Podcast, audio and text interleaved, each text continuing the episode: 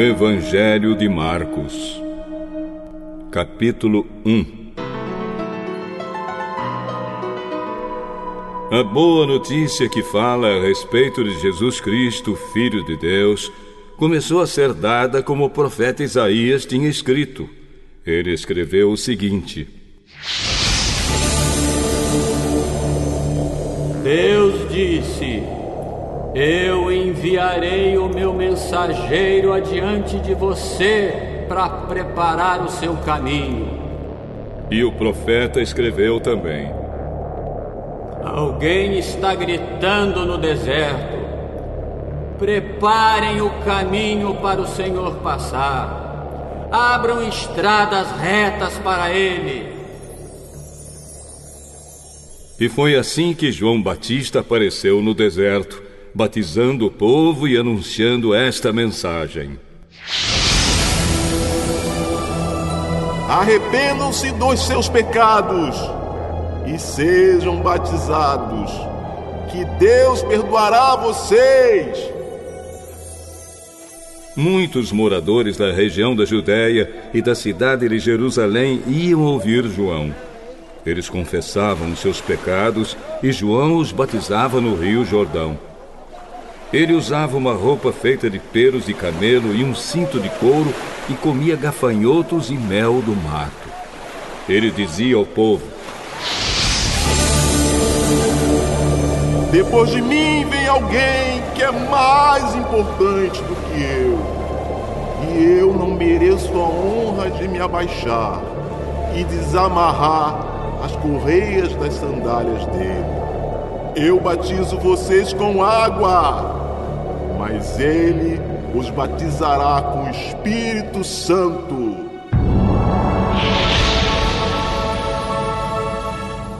Nessa ocasião, Jesus veio de Nazaré, uma pequena cidade da região da Galiléia, e foi batizado por João Batista no Rio Jordão.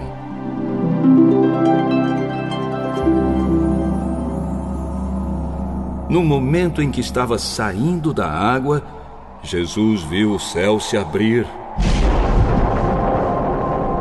e o Espírito de Deus descer como uma pomba sobre ele. E do céu veio uma voz que disse: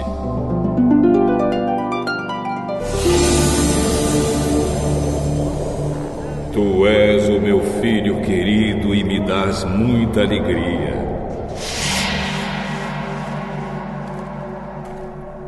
Logo depois, o Espírito Santo fez com que Jesus fosse para o deserto.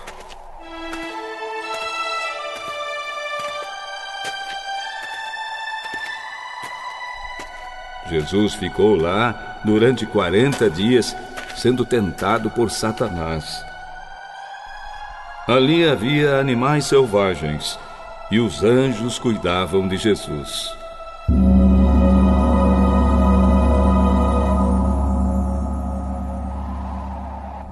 Depois que João foi preso, Jesus seguiu para a região da Galiléia e ali anunciava a boa notícia que vem de Deus.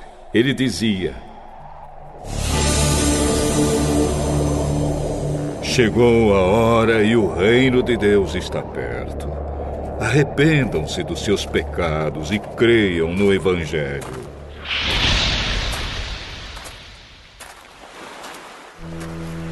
Jesus estava andando pela beira do lago da Galileia quando viu dois pescadores. Eram Simão e o seu irmão André, que estavam no lago pescando com redes. Jesus disse a eles: Venham comigo, que eu ensinarei vocês a pescar gente. Então eles largaram logo as redes e foram com Jesus. Um pouco mais adiante, Jesus viu outros dois irmãos. Eram Tiago e João, filhos de Zebedeu, que estavam no barco deles consertando as redes. Jesus chamou os dois e eles deixaram Zebedeu, seu pai, e os empregados no barco e foram com ele.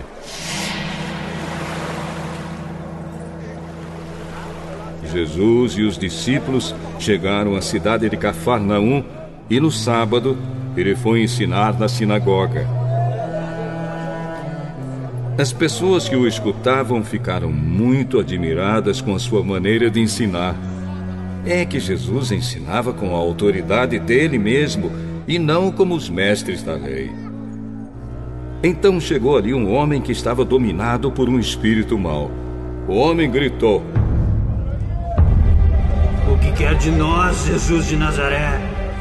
Você veio para nos destruir? Sei muito bem quem você é. É o santo que Deus enviou. Então Jesus ordenou ao espírito mau: Cale a boca e saia desse homem. Aí o espírito sacudiu o homem com violência. E dando um grito, saiu dele.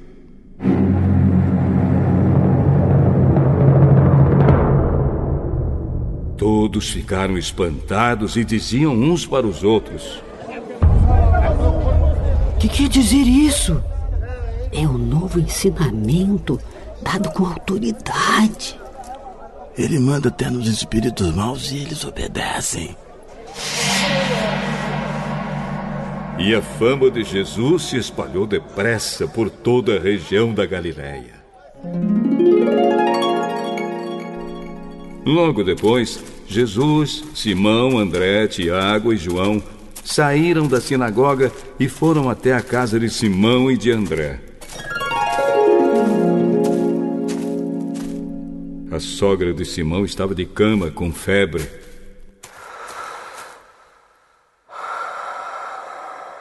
Assim que Jesus chegou, contaram a ele que ela estava doente. Ele chegou perto da cama, segurou a mão dela e ajudou-a a se levantar.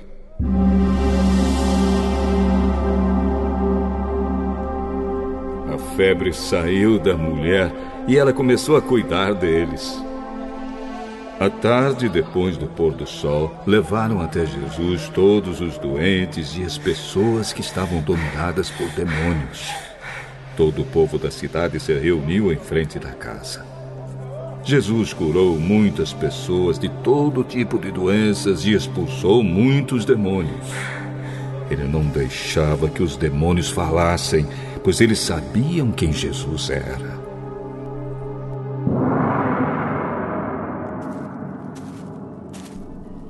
De manhã, bem cedo, quando ainda estava escuro, Jesus se levantou, saiu da cidade, foi para um lugar deserto e ficou ali orando.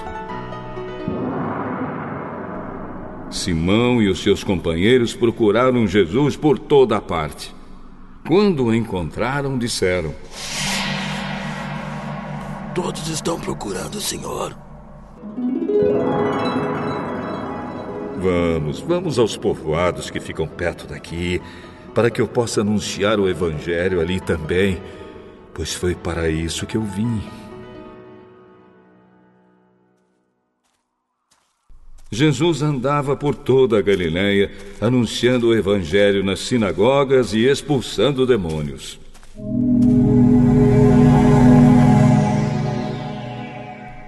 Um leproso chegou perto de Jesus ajoelhou-se e disse: Senhor, eu sei que o senhor pode me curar se quiser. Jesus ficou com muita pena, tocou nele e disse: Sim, eu quero. Você está curado. No mesmo instante, a lepra desapareceu e ele ficou curado. E Jesus ordenou duramente: Olhe, não conte isso para ninguém, mas vá pedir ao sacerdote que examine você. Depois, a fim de provar para todos que você está curado, vá oferecer o sacrifício que Moisés ordenou. Então Jesus o mandou embora.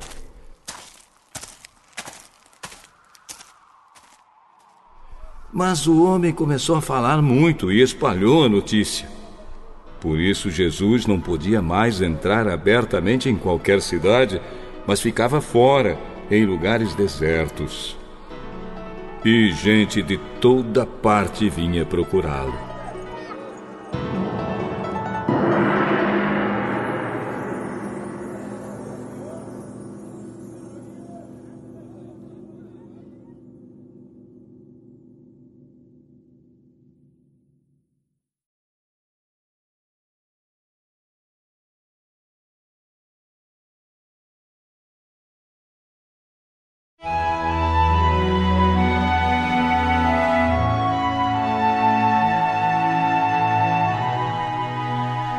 Capítulo 2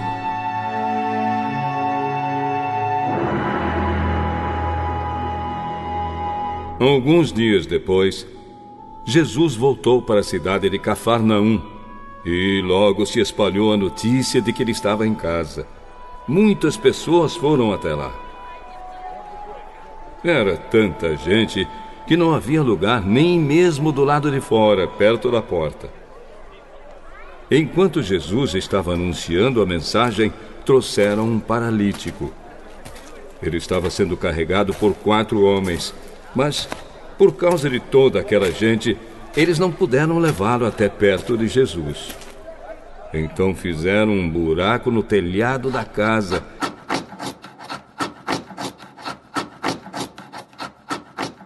Em cima do lugar onde Jesus estava, e pela abertura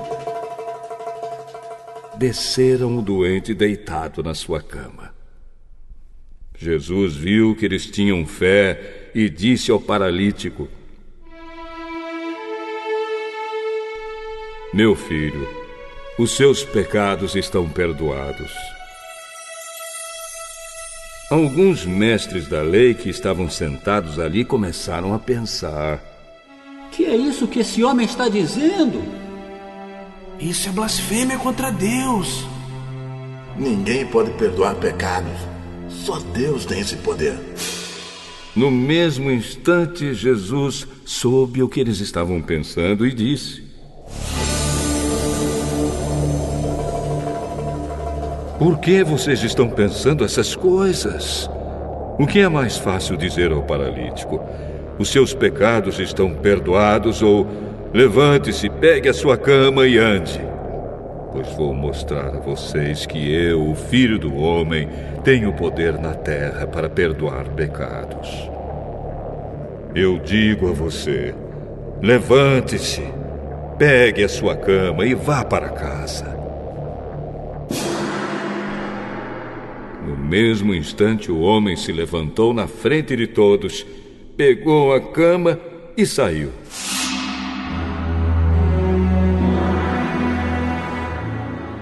Todos ficaram muito admirados e louvaram a Deus. Nunca vimos uma coisa assim. Nunca vimos uma coisa assim. Jesus saiu outra vez e foi para o lago da Galileia. Muita gente ia procurá-lo e ele ensinava a todos. Enquanto estava caminhando, Jesus viu Levi, filho de Alfeu, sentado no lugar onde os impostos eram pagos. Então disse a Levi: Venha comigo. Levi se levantou e foi com ele. Mais tarde, Jesus estava jantando na casa de Levi. Junto com Jesus e os seus discípulos, estavam muitos cobradores de impostos e outras pessoas de má fama que o seguiam. Alguns mestres da lei, que eram do partido dos fariseus, vendo Jesus comer com aquela gente e com os cobradores de impostos, perguntaram aos discípulos: Por que, que ele come e bebe com essa gente, hein? Jesus ouviu a pergunta e disse aos mestres da lei: os que têm saúde não precisam de médico, mas sim os doentes. Eu vim para chamar os pecadores e não os bons.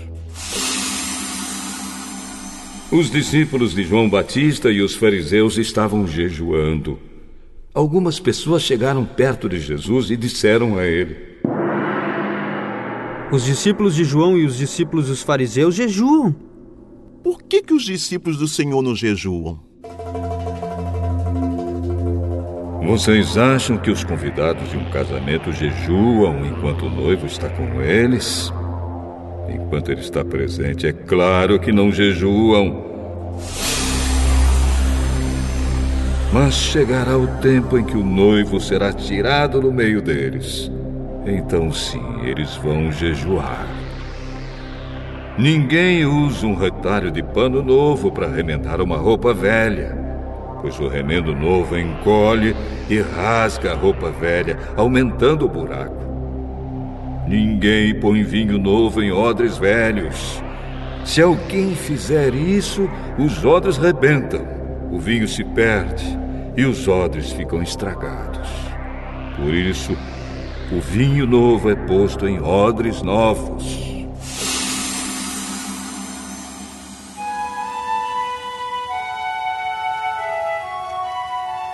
Num sábado, Jesus e os seus discípulos estavam atravessando uma plantação de trigo.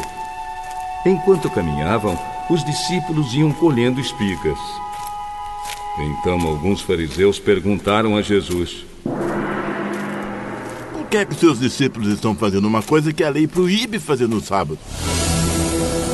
Vocês não leram o que Davi fez quando ele e os seus companheiros não tinham comida e ficaram com fome? Ele entrou na casa de Deus na época do grande sacerdote Abiatar. Comeu os pães oferecidos a Deus e os deu também aos seus companheiros. No entanto, é contra a nossa lei alguém comer desses pães. Somente os sacerdotes têm o direito de fazer isso. O sábado foi feito para servir as pessoas e não as pessoas para servirem o sábado. Portanto, o Filho do Homem tem autoridade até mesmo sobre o sábado.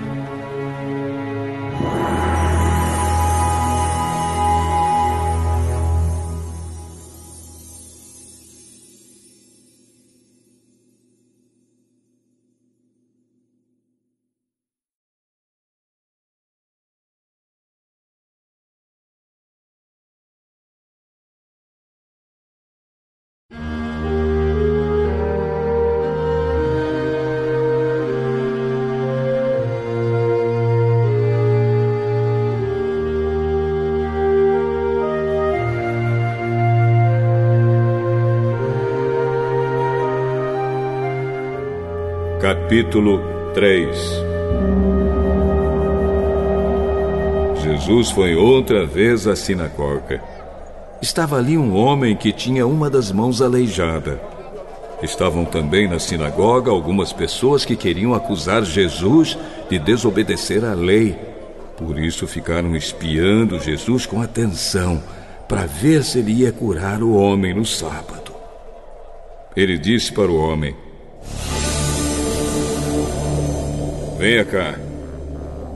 O que é que a nossa lei diz sobre o sábado? O que é permitido fazer nesse dia? O bem ou o mal? Salvar alguém da morte ou deixar morrer? Ninguém respondeu nada. Então Jesus olhou zangado e triste para eles, porque não queriam entender e disse para o homem: Estenda a mão. O homem estendeu a mão. E ela sarou. Logo depois, os fariseus saíram dali e, junto com as pessoas do partido de Herodes, começaram a fazer planos para matar Jesus.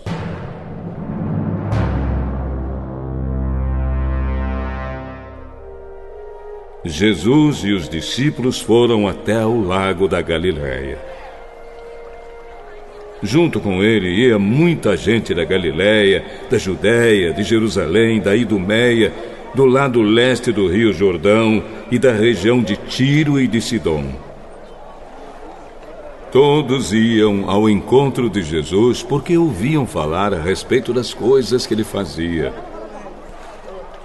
Jesus pediu aos discípulos que arranjassem um barco para ele, a fim de não ser esmagado pela multidão, pois ele estava curando tanta gente que todos os doentes se juntavam em volta dele para tocá-lo. E as pessoas que tinham espíritos maus, ao verem Jesus, caíam aos pés dele e gritavam: O Senhor é o Filho de Deus!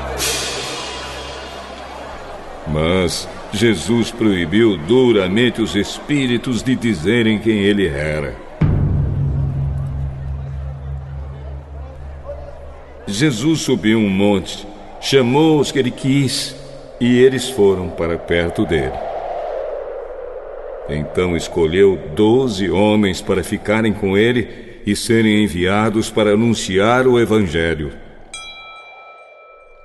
A esses doze ele chamou de apóstolos. Eles receberam autoridade para expulsar demônios. Os doze foram estes: Simão, a quem Jesus deu o nome de Pedro, Tiago e João, filhos de Zebedeu. A estes ele deu o nome de Boanerges, que quer dizer filhos do trovão.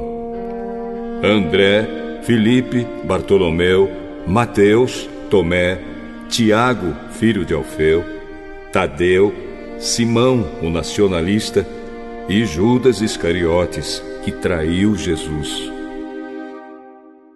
Quando Jesus foi para casa, uma grande multidão se ajuntou de novo, e era tanta gente que ele e os discípulos não tinham tempo nem para comer.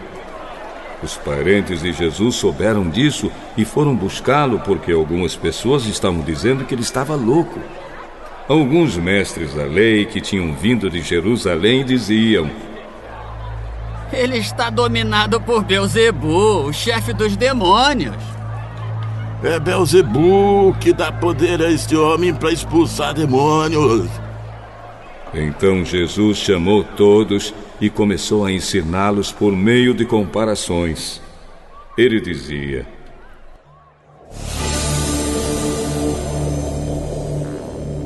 Como é que Satanás pode expulsar a si mesmo?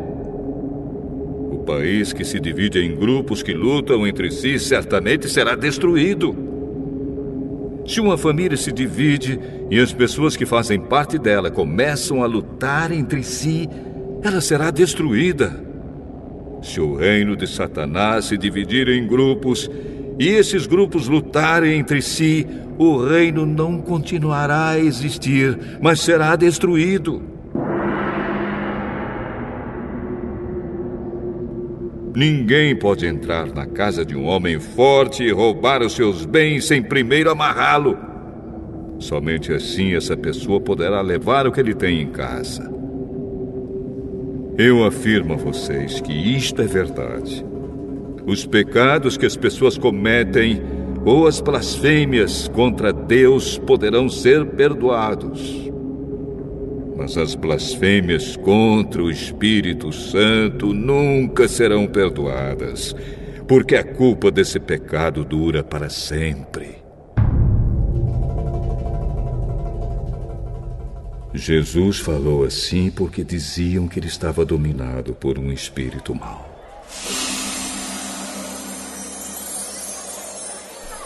Em seguida, a mãe e os irmãos de Jesus chegaram. Eles ficaram do lado de fora e mandaram chamá-lo. Muita gente estava sentada em volta dele e algumas pessoas lhe disseram: Escuta, Jesus. A sua mãe e seus irmãos estão lá fora. Estão procurando o Senhor. Jesus perguntou: Quem é a minha mãe? E quem são os meus irmãos? Aí olhou para as pessoas que estavam sentadas em volta dele e disse: Vejam, aqui estão a minha mãe e os meus irmãos. Pois quem faz a vontade de Deus é meu irmão, minha irmã e minha mãe.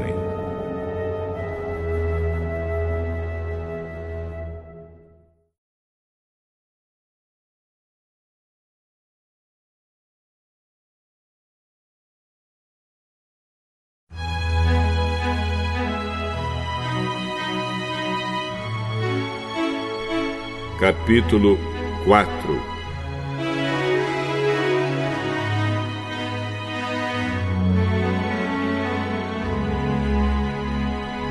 Jesus começou a ensinar outra vez na beira do lago da Galileia. A multidão que se ajuntou em volta dele era tão grande que ele entrou e sentou-se num barco perto da praia, onde o povo estava. Jesus usava parábolas para ensinar muitas coisas. Ele dizia: Escutem, certo homem saiu para semear. E quando estava espalhando as sementes, algumas caíram na beira do caminho, e os passarinhos comeram tudo. Outra parte das sementes caiu no lugar onde havia muitas pedras e pouca terra. As sementes brotaram logo porque a terra não era funda. Mas quando o sol apareceu, queimou as plantas e elas secaram porque não tinham raízes. Outras sementes caíram no meio de espinhos que cresceram e sufocaram as plantas. Por isso nada produziram. Mas as sementes que caíram em terra boa brotaram, cresceram e produziram na base de 30, 60 e até 100 grãos por um. E Jesus terminou dizendo: Se vocês têm ouvidos para ouvir, então ouçam.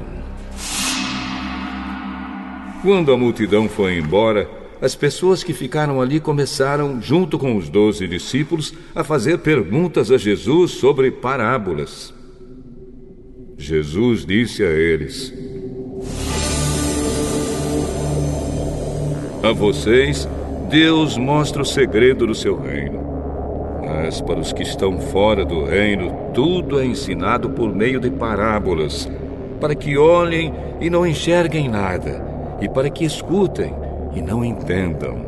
Senão, eles voltariam para Deus e ele os perdoaria. Mas se vocês não entendem essa parábola, como vão entender as outras? O semeador semeia a mensagem de Deus. Algumas pessoas que a ouvem são como sementes que caíram na beira do caminho.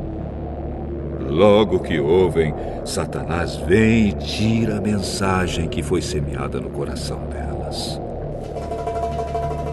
Outras pessoas são como as sementes que foram semeadas onde havia muitas pedras. Quando ouvem a mensagem, elas a aceitam logo com alegria. Mas depois de pouco tempo, essas pessoas abandonam a mensagem porque ela não criou raízes nelas.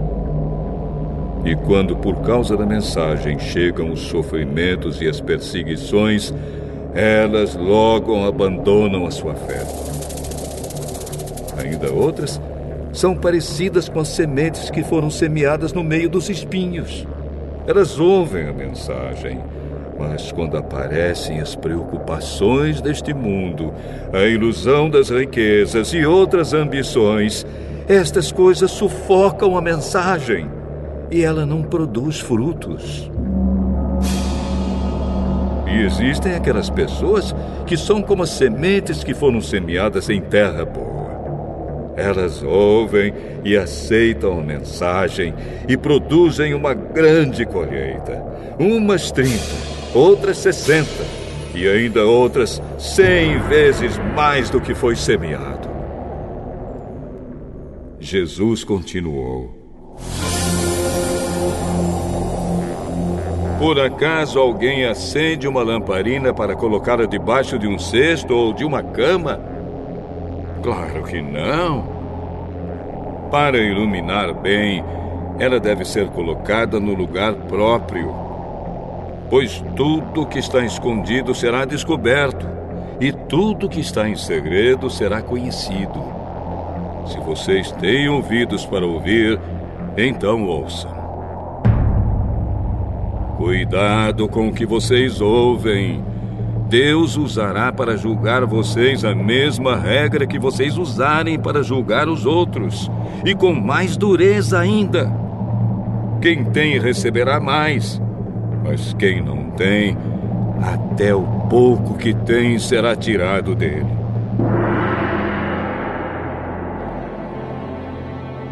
O reino de Deus é como o homem que joga semente na terra.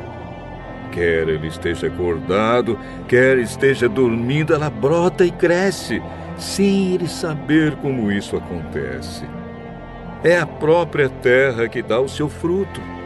Primeiro aparece a planta, depois a espiga, e mais tarde os grãos que enchem a espiga. Quando as espigas ficam maduras, o homem começa a cortá-las com a foice, pois chegou o tempo da colheita. Com o que podemos comparar o reino de Deus? Que parábola podemos usar para isso? Ele é como uma semente de mostarda, que é a menor de todas as sementes. Mas, depois de semeada, cresce muito até ficar a maior de todas as plantas. E os seus ramos são tão grandes que os passarinhos fazem ninhos entre as suas folhas. Assim, usando muitas parábolas como estas, Jesus falava ao povo de um modo que eles podiam entender. E só falava com eles usando parábolas mas explicava tudo em particular aos discípulos.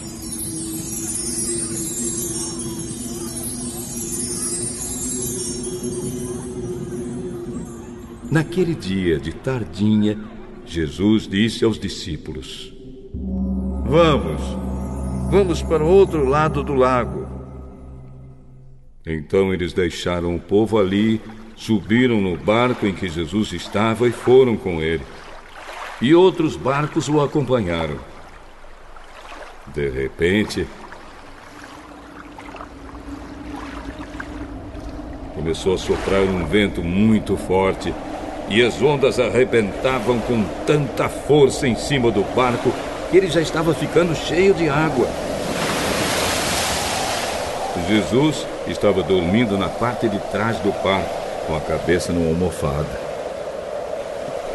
Então os discípulos o acordaram e disseram: Mestre, nós vamos morrer! O senhor não se importa com isso? Então ele se levantou, falou duro com o vento e disse ao lago: Silêncio! Fique quieto! O vento parou tudo ficou calmo.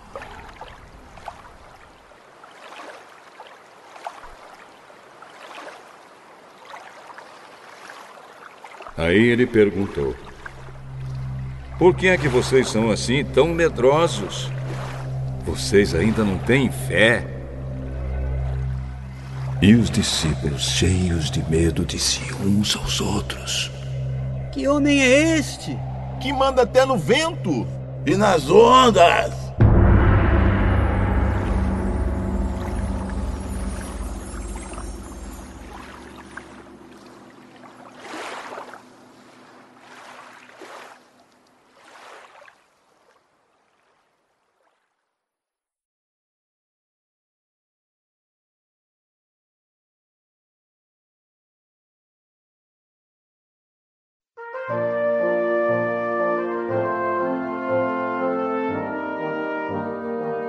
Capítulo 5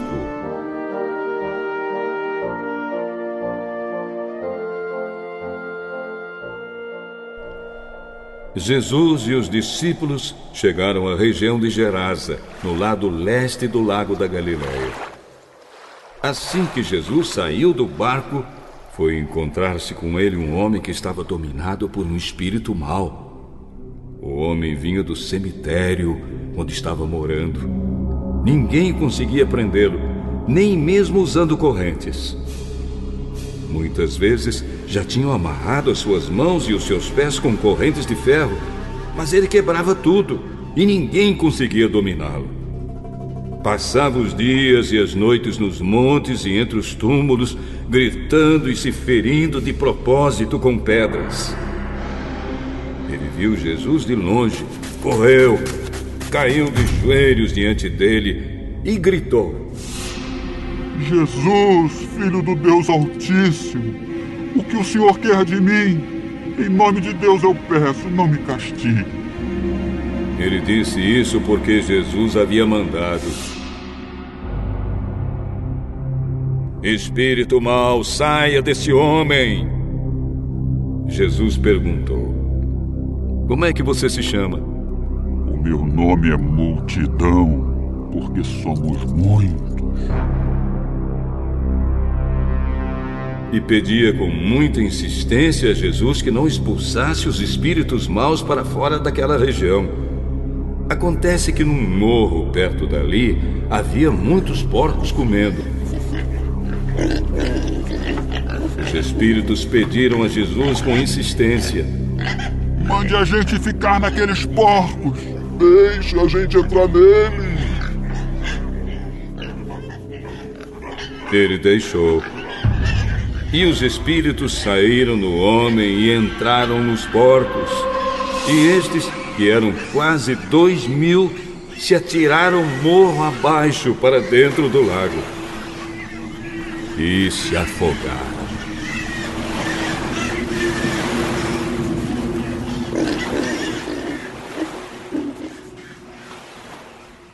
Os homens que estavam tomando conta dos porcos fugiram e espalharam a notícia na cidade e nos campos. Muita gente foi ver o que havia acontecido. Quando chegaram perto de Jesus, viram o homem que antes estava dominado por demônios e ficaram espantados porque ele estava sentado, vestido e no seu perfeito juízo. Os que tinham visto tudo aquilo contaram a eles o que havia acontecido com o homem e com os porcos.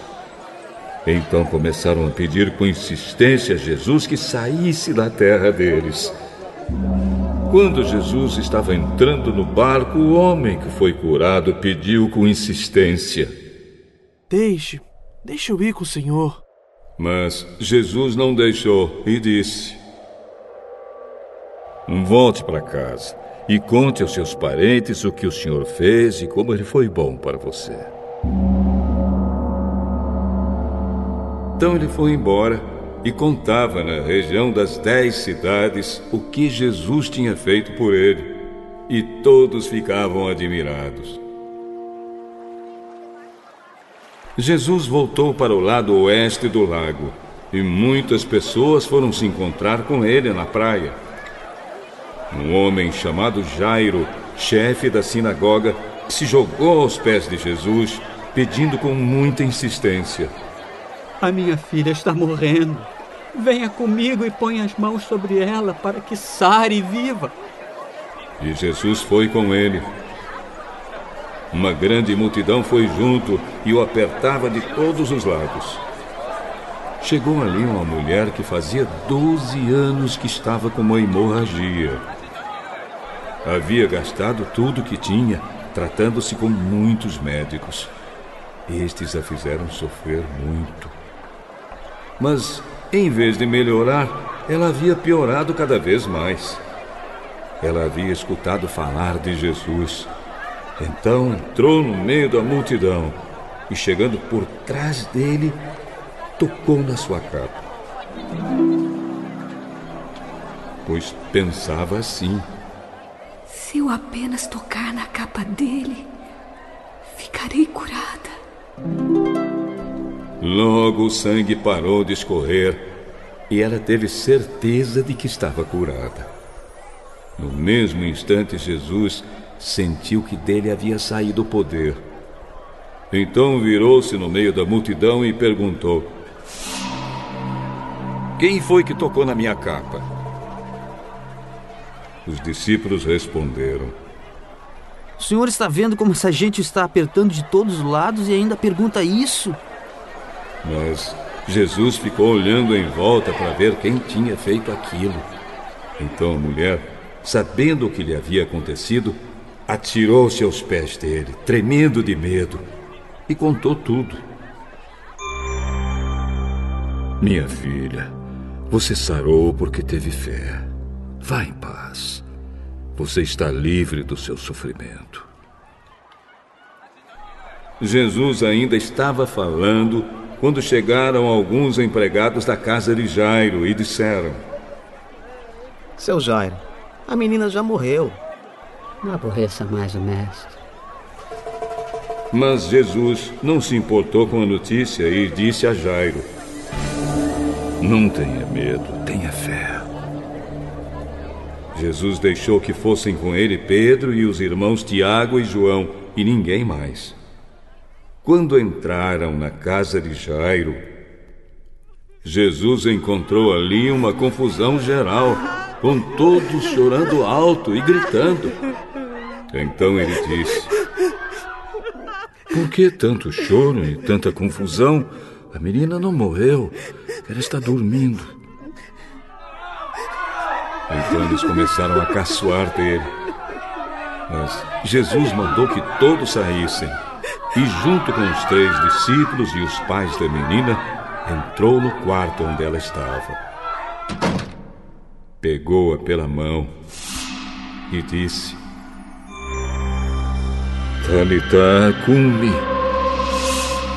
Isto quer dizer, menina, eu digo a você, levante-se.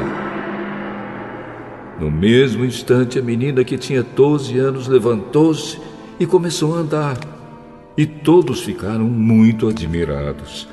Então Jesus ordenou que de jeito nenhum espalhassem a notícia dessa cura e mandou que dessem comida à menina.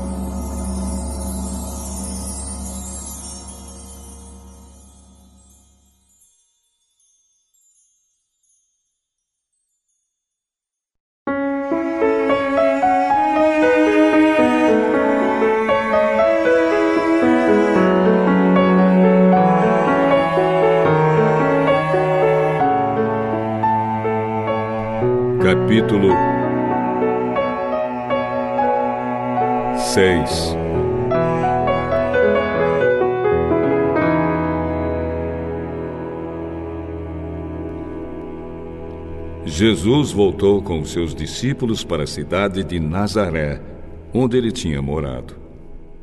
No sábado, começou a ensinar na sinagoga.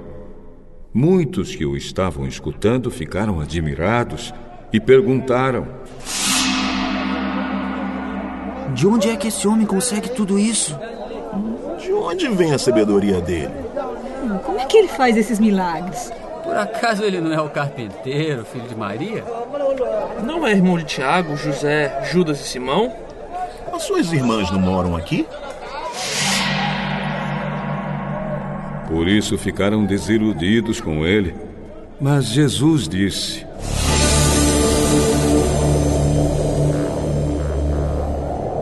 Um profeta é respeitado em toda parte, menos na sua terra, entre os seus parentes e na sua própria casa. Ele não pôde fazer milagres em Nazaré, a não ser curar alguns doentes, pondo as mãos sobre eles. E ficou admirado com a falta de fé que havia ali. Jesus ensinava nos povoados que havia perto dali. Ele chamou os doze discípulos e os enviou dois a dois, dando autoridade a eles para expulsar espíritos maus. Deu ordem para não levarem nada na viagem, somente uma bengala para se apoiar. Não deviam levar comida, nem sacola, nem dinheiro. Deviam calçar sandálias e não levar nem uma túnica a mais. Disse ainda: Quando vocês entrarem numa cidade, fiquem hospedados na casa em que forem recebidos até saírem daquela cidade. Mas, se em algum lugar as pessoas não quiserem recebê-los nem ouvi-los, vão embora. E na saída sacudam o pó das suas sandálias, como sinal de protesto contra aquela gente. Então os discípulos foram e anunciaram que todos deviam se arrepender dos seus pecados. Eles expulsavam muitos demônios e curavam muitos doentes, pondo azeite na cabeça deles. O rei Herodes ouviu falar de tudo isso porque a fama de Jesus se havia espalhado por toda parte. Alguns diziam: Esse homem é João Batista que foi ressuscitado. Por isso esse homem tem poder para fazer milagres. Outros diziam que ele era Elias, mas alguns afirmavam: Ele é profeta, igual aqueles profetas antigos. Quando Herodes ouviu isso, disse: Ele é João Batista. Eu mandei cortar a cabeça dele e agora ele foi ressuscitado. Pois tinha sido Herodes mesmo quem havia mandado prender João, amarrar as suas mãos e jogá-lo na cadeia. Ele havia feito isso por causa de Herodias com quem havia casado, embora ela fosse esposa do seu irmão Filipe.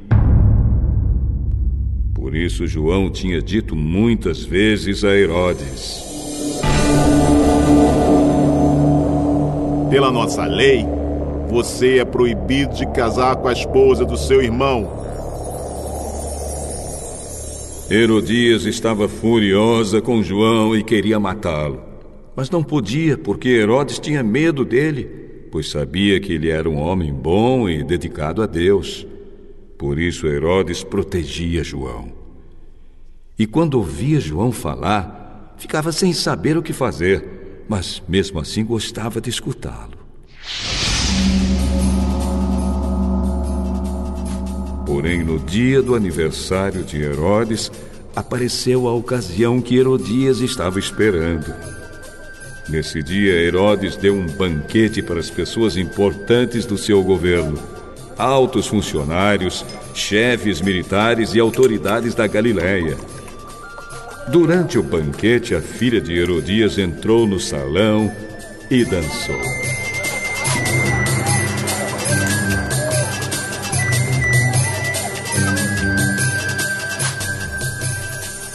Herodes e os seus convidados gostaram muito da dança. Então o rei disse à moça: Peça o que quiser e eu lhe darei. Eu juro, prometo que darei o que você pedir, mesmo que seja a metade do meu reino. Ela foi perguntar à sua mãe o que devia pedir. E a mãe respondeu: Peça a cabeça de João Batista. No mesmo instante, a moça voltou depressa onde estava o rei e pediu: Quero a cabeça de João Batista num prato. Agora mesmo. Herodes ficou muito triste, mas por causa do juramento que havia feito na frente dos convidados, não pôde deixar de atender o pedido da moça. Mandou imediatamente um soldado da guarda trazer a cabeça de João. O soldado foi à cadeia.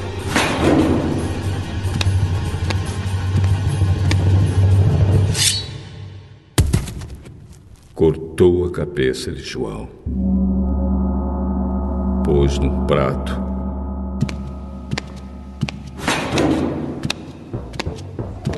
E deu à moça.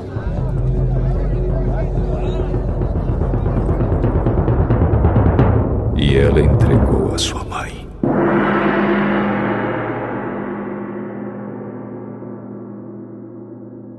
Quando os discípulos de João souberam disso, vieram, levaram o corpo dele e o sepultaram.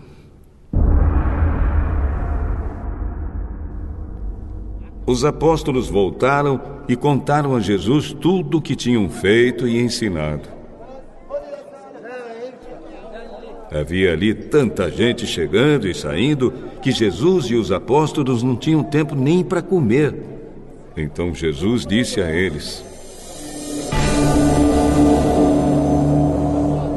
Venham, vamos sozinhos para um lugar deserto a fim de descansarmos um pouco. Então foram sozinhos de barco para um lugar deserto. Porém, muitas pessoas os viram sair e os reconheceram. De todos os povoados, muitos correram pela margem e chegaram lá antes deles. Quando Jesus desceu do barco, viu a multidão e teve pena daquela gente porque pareciam ovelhas sem pastor. E começou a ensinar muitas coisas. De tardinha, os discípulos chegaram perto de Jesus e disseram: Já é tarde e esse lugar é deserto. Mande essa gente embora, a fim de que vão aos sítios e povoados perto daqui. Compre alguma coisa para comer. Deem vocês mesmos comida a eles. Pra gente comprar pão para toda essa gente, nós precisaríamos de 200 moedas de prata. Quantos pães vocês têm? Vão ver. Os discípulos foram ver e disseram: Temos cinco pães e dois peixes. Então Jesus mandou o povo sentar-se em grupos na grama verde. Todos se sentaram em grupos de cem e de cinquenta. Aí Jesus pegou os cinco pães e os dois peixes, olhou para o céu e deu graças a Deus.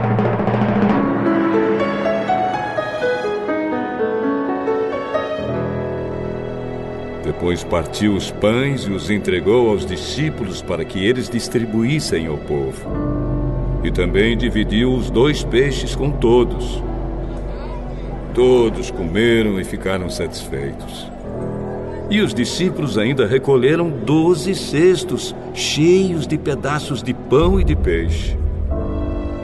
Foram cinco mil os homens que comeram os pães. Logo depois, Jesus ordenou aos discípulos que subissem no barco e fossem na frente para o povoado de Betsaida no lado leste do lago, enquanto ele mandava o povo embora. Depois de se despedir dos discípulos, Jesus subiu um monte a fim de orar ali.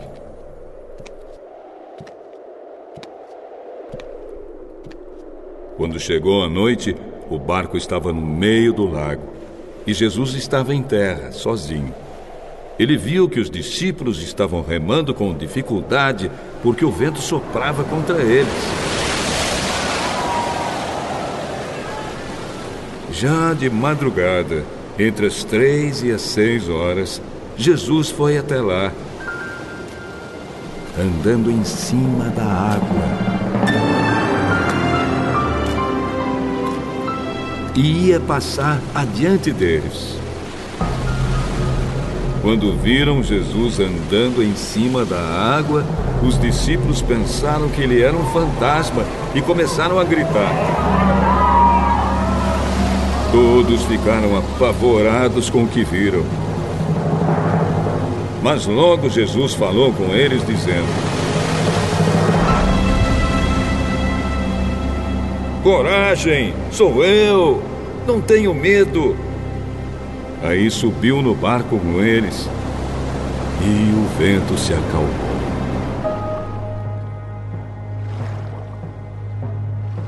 Os discípulos estavam completamente apavorados. É que a mente deles estava fechada e eles não tinham entendido o milagre dos pães.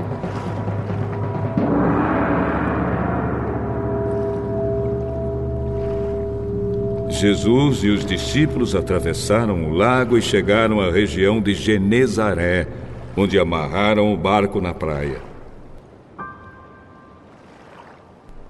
Quando desceram do barco, o povo logo reconheceu Jesus. Então, eles saíram correndo por toda aquela região. Começaram a trazer os doentes em camas e os levavam para o lugar onde sabiam que Jesus estava. em todos os lugares aonde ele ia, isto é, nos povoados, nas cidades e nas fazendas, punham os doentes nas praças e pediam a Jesus que os deixasse pelo menos tocar na barra da sua roupa. E todos os que tocavam nela ficavam curados.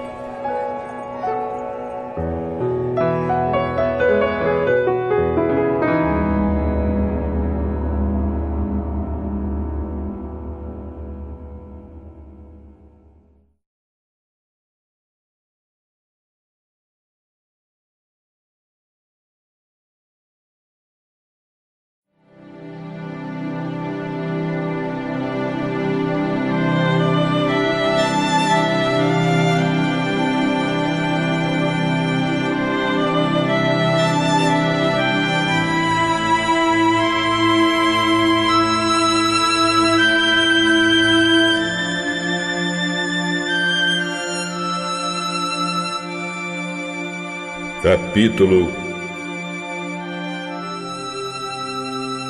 7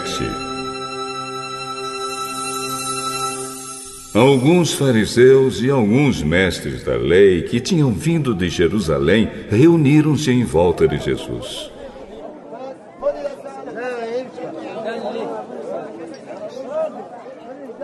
Eles viram que alguns dos discípulos dele estavam comendo com mãos impuras, quer dizer, não tinham lavado as mãos como os fariseus mandavam o povo fazer.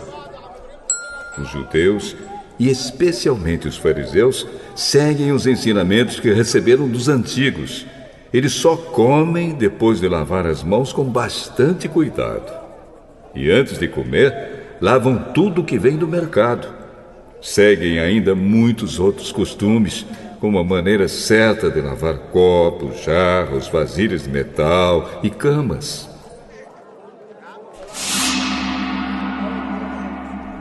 Os fariseus e os mestres da lei perguntaram a Jesus: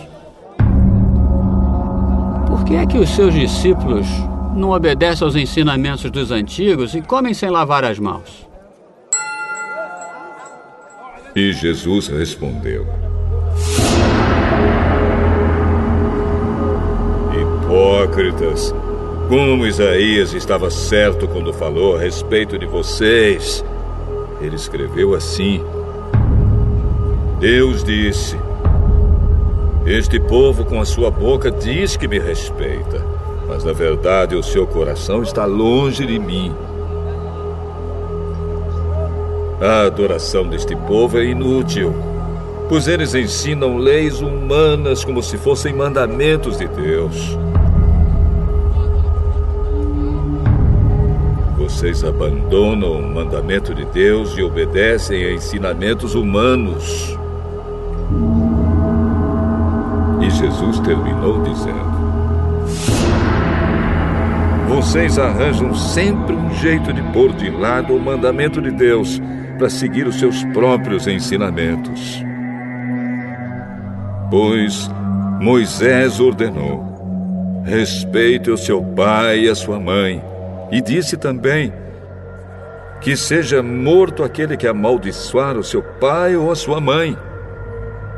Mas vocês ensinam que se alguém tem alguma coisa que poderia usar para ajudar os seus pais, mas diz: Eu dediquei isto a Deus. Então ele não precisa ajudar os seus pais. Assim vocês desprezam a palavra de Deus, trocando-a por ensinamentos que passam de pais para filhos. E vocês fazem muitas outras coisas como esta.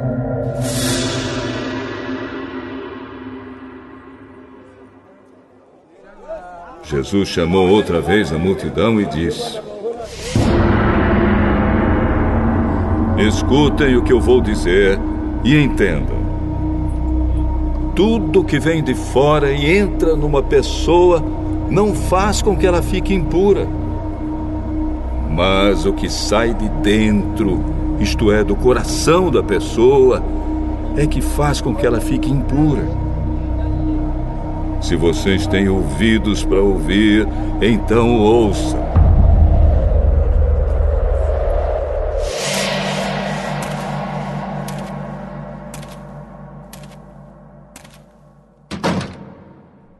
Quando Jesus se afastou da multidão e entrou em casa, os seus discípulos lhe perguntaram o que queria dizer essa comparação. Então ele disse: Vocês são como os outros, não entendem nada. Aquilo que entra pela boca da pessoa não pode fazê-la ficar impura, porque não vai para o coração, mas para o estômago e depois sai do corpo. Com isso, Jesus quis dizer que todos os tipos de alimento podem ser comidos. Ele continuou: O que sai da pessoa é o que a faz ficar impura. Porque é de dentro, do coração, que vêm os maus pensamentos, a imoralidade sexual, os roubos, os crimes de morte, os adultérios, a avareza, as maldades, as mentiras, as imoralidades, a inveja, a calúnia, o orgulho e o falar e agir sem pensar nas consequências. Tudo isso vem de dentro e faz com que as pessoas fiquem impuras. Jesus saiu dali e foi para a região que fica perto da cidade de Tiro. Ele entrou numa casa e não queria que soubessem que estava ali, mas não pôde se esconder. Certa mulher que tinha uma filha que estava dominada por um espírito mau ouviu falar a respeito de Jesus. Ela veio e se ajoelhou aos pés dele. Era estrangeira, de nacionalidade ciro-fenícia, e pediu que Jesus expulsasse da sua filha o demônio. Mas Jesus disse a ela: Deixe que os filhos comam primeiro. Não está certo tirar o pão dos filhos e jogá-lo para os cachorros. A mulher respondeu: Mas, senhor, até mesmo os cachorrinhos que ficam debaixo da mesa comem as migalhas de pão que as crianças deixam cair. Por causa dessa resposta, você pode voltar para casa. O demônio já saiu da sua filha. Quando a mulher voltou para casa, encontrou a criança deitada na cama. De fato, o demônio tinha saído dela.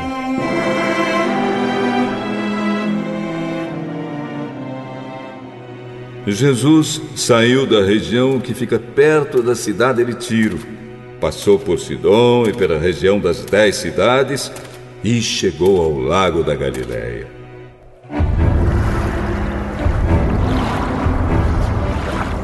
Algumas pessoas trouxeram um homem que era surdo e quase não podia falar, e pediram a Jesus que pusesse a mão sobre ele. Jesus tirou o surdo do meio da multidão e pôs os dedos no ouvido dele. Em seguida, cuspiu e colocou um pouco da saliva na língua do homem. Depois olhou para o céu. Deu um suspiro profundo e disse ao homem: Efatá. Isto quer dizer, abra-se. E naquele momento os ouvidos do homem se abriram. A sua língua se soltou. E ele começou a falar sem dificuldade. Jesus ordenou a todos que não contassem para ninguém o que tinha acontecido. Porém, quanto mais ele ordenava, mais eles falavam do que havia acontecido. E todas as pessoas que ouviam Jesus ficavam muito admiradas e diziam: Tudo o que ele faz, ele faz bem. É, ele até mesmo faz com que os surdos ouçam e os mudos falem.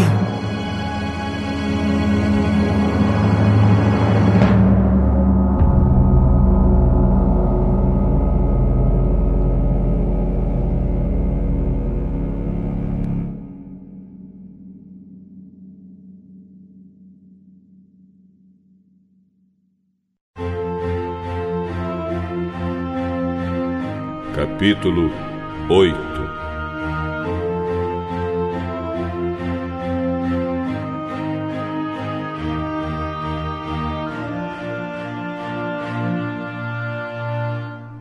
Pouco tempo depois, ajuntou-se outra vez uma grande multidão.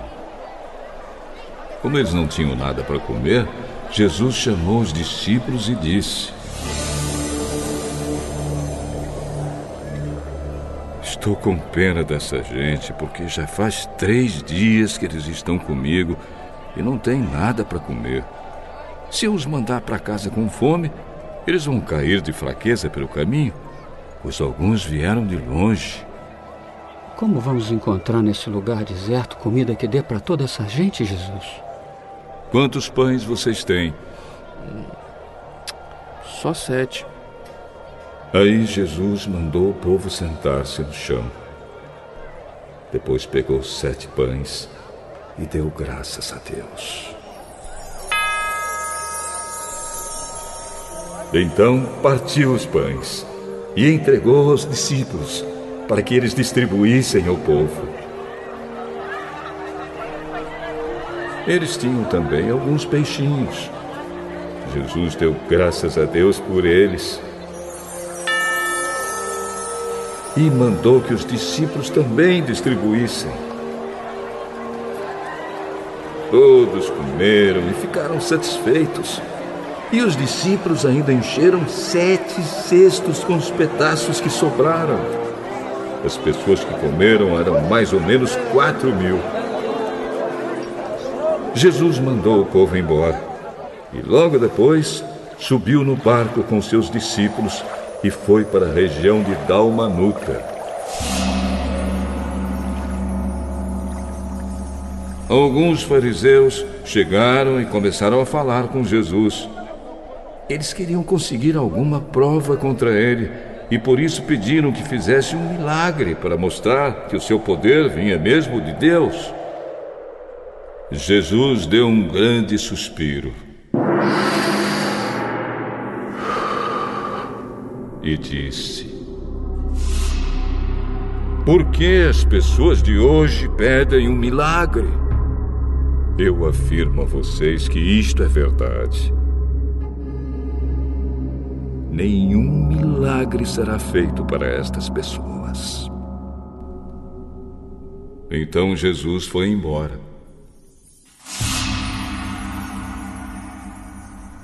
Ele subiu no barco e voltou para o lado leste do lago. Os discípulos haviam esquecido de levar pão e tinham somente um pão no barco. Jesus chamou a atenção deles. Fiquem alertas e tomem cuidado com o fermento dos fariseus e com o fermento de Herodes. Aí os discípulos começaram a dizer uns aos outros: Ele está dizendo isso porque não temos pão. Jesus ouviu o que eles estavam dizendo e perguntou: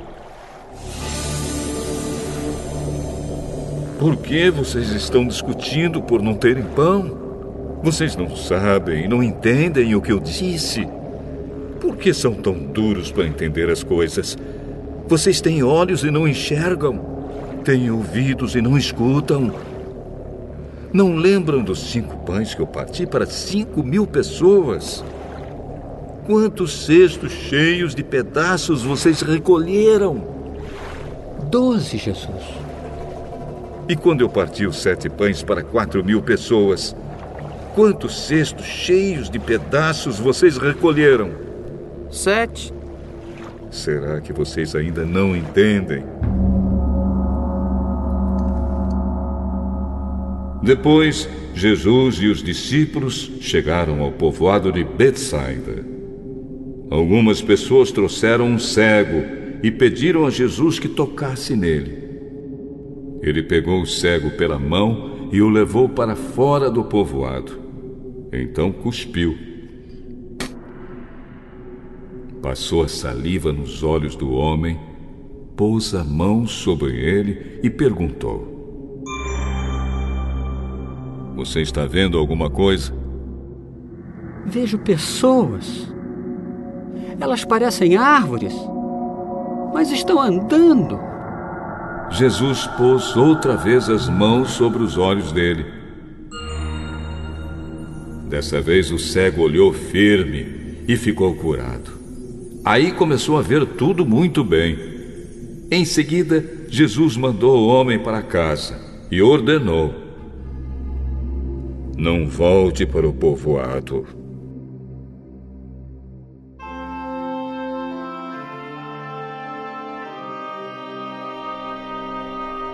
Depois, Jesus e os seus discípulos foram para os povoados que ficam perto de Cesareia de Filipe. No caminho, ele perguntou aos discípulos: Quem o povo diz que eu sou? Alguns dizem que o senhor é João Batista. Outros que é Elias. E outros que é um dos profetas. E vocês? Quem vocês dizem que eu sou? Pedro respondeu: O Senhor é o Messias.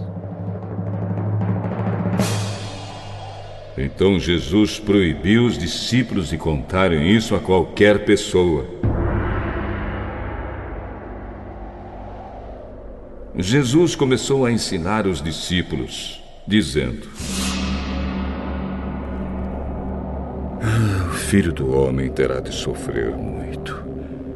Ele será rejeitado pelos líderes judeus, pelos chefes dos sacerdotes e pelos mestres da lei será morto. E três dias depois ressuscitará. Jesus dizia isso com toda clareza. Então Pedro o levou para um lado e começou a repreendê-lo.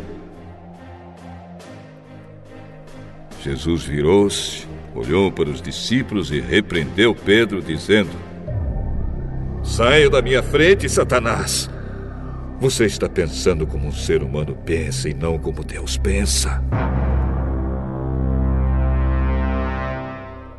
Aí Jesus chamou a multidão e os discípulos e disse: Se alguém quer ser meu seguidor, que esqueça os seus próprios interesses. Esteja pronto para morrer como eu vou morrer e me acompanhe pois quem põe os seus próprios interesses em primeiro lugar nunca terá a vida verdadeira. Mas quem esquece a si mesmo por minha causa e por causa do Evangelho, terá a vida verdadeira. O que adianta alguém ganhar o mundo inteiro, mas perder a vida verdadeira? Pois não há nada que poderá pagar para ter de volta essa vida. Portanto, se nesta época de incredulidade e maldade alguém tiver vergonha de mim e dos meus ensinamentos, então o filho do homem, quando vier na glória do seu Pai com os santos anjos, também terá vergonha dessa pessoa.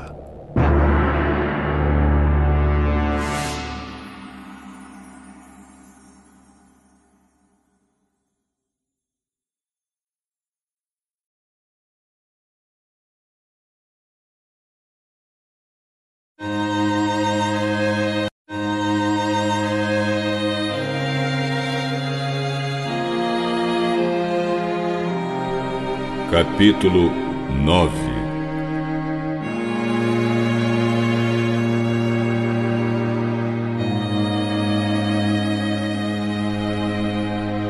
E Jesus terminou dizendo: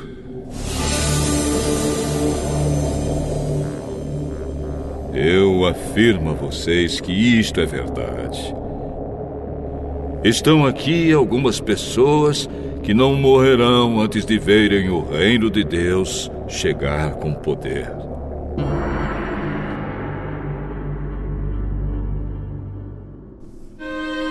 Seis dias depois, Jesus foi para um monte alto, levando consigo somente Pedro, Tiago e João.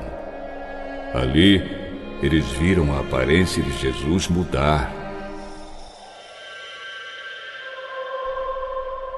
A sua roupa ficou muito branca e brilhante, mais do que qualquer lavadeira seria capaz de deixar. E os três discípulos viram Elias e Moisés conversando com Jesus. Então Pedro disse a Jesus: Mestre, como é bom estarmos aqui. Vamos armar três barracas: uma para o Senhor, outra para Moisés e outra para Elias. Pedro não sabia o que deveria dizer, pois ele e os outros dois discípulos estavam apavorados. Logo depois, uma nuvem os cobriu e dela veio uma voz: Este é o meu filho querido, escutem o que ele diz. Aí os discípulos olharam em volta e viram somente Jesus com eles. Quando estavam descendo do monte, Jesus mandou que não contassem a ninguém o que tinham visto, até que o filho do homem ressuscitasse. Eles obedeceram à ordem, mas discutiram entre si sobre o que queria dizer essa ressurreição. Então perguntaram a Jesus: Por que os mestres da lei dizem que Elias deve vir primeiro? É verdade que Elias vem primeiro para preparar tudo. Mas por que é que as Escrituras Sagradas afirmam que o filho do homem vai sofrer muito e ser rejeitado? Eu afirmo a vocês que Elias já veio e o maltrataram como quiseram, conforme as Escrituras dizem a respeito dele.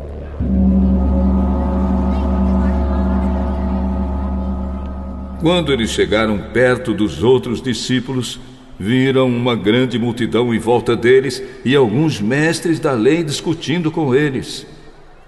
Quando o povo viu Jesus, todos ficaram admirados e correram logo para o cumprimentarem.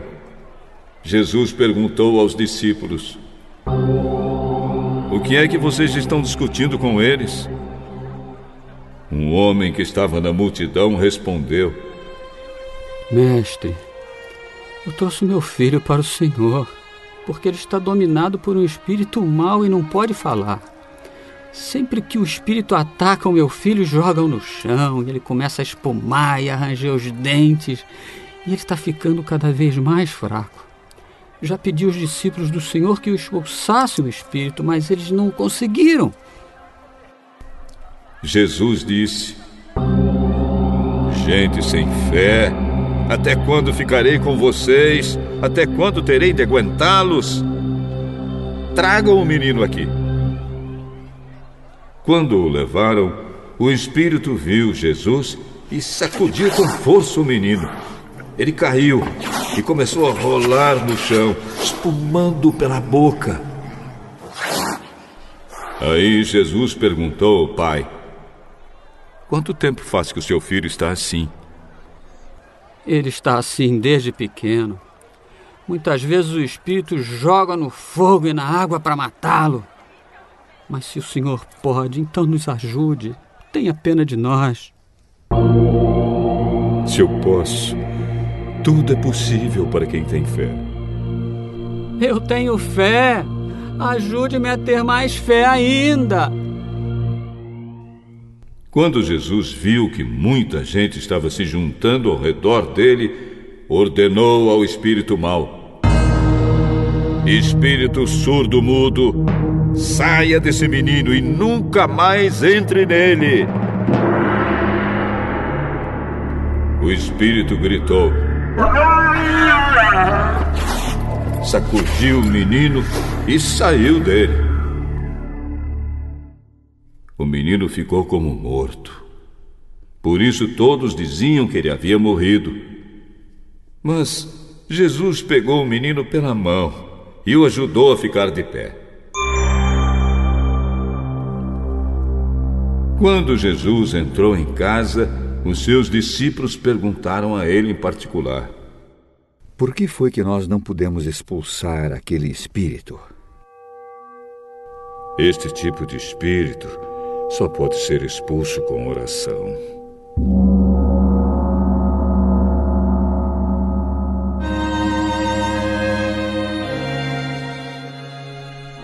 Jesus e os discípulos saíram daquele lugar e continuaram atravessando a Galiléia. Jesus não queria que ninguém soubesse onde ele estava, porque estava ensinando os discípulos. Ele dizia a eles: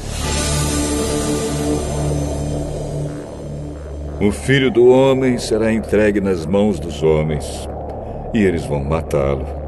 Mas três dias depois ele ressuscitará.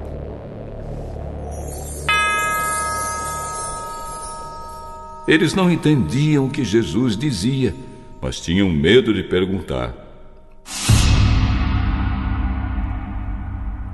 Jesus e os discípulos chegaram à cidade de Cafarnaum.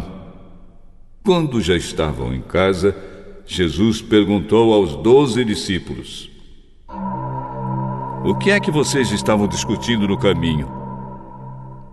Mas eles ficaram calados porque no caminho tinham discutido sobre qual deles era o mais importante. Jesus sentou-se, chamou os doze e disse: Se alguém quer ser o primeiro, deve ficar em último lugar e servir a todos. Aí segurou uma criança e a colocou no meio deles, e abraçando-a, disse aos discípulos: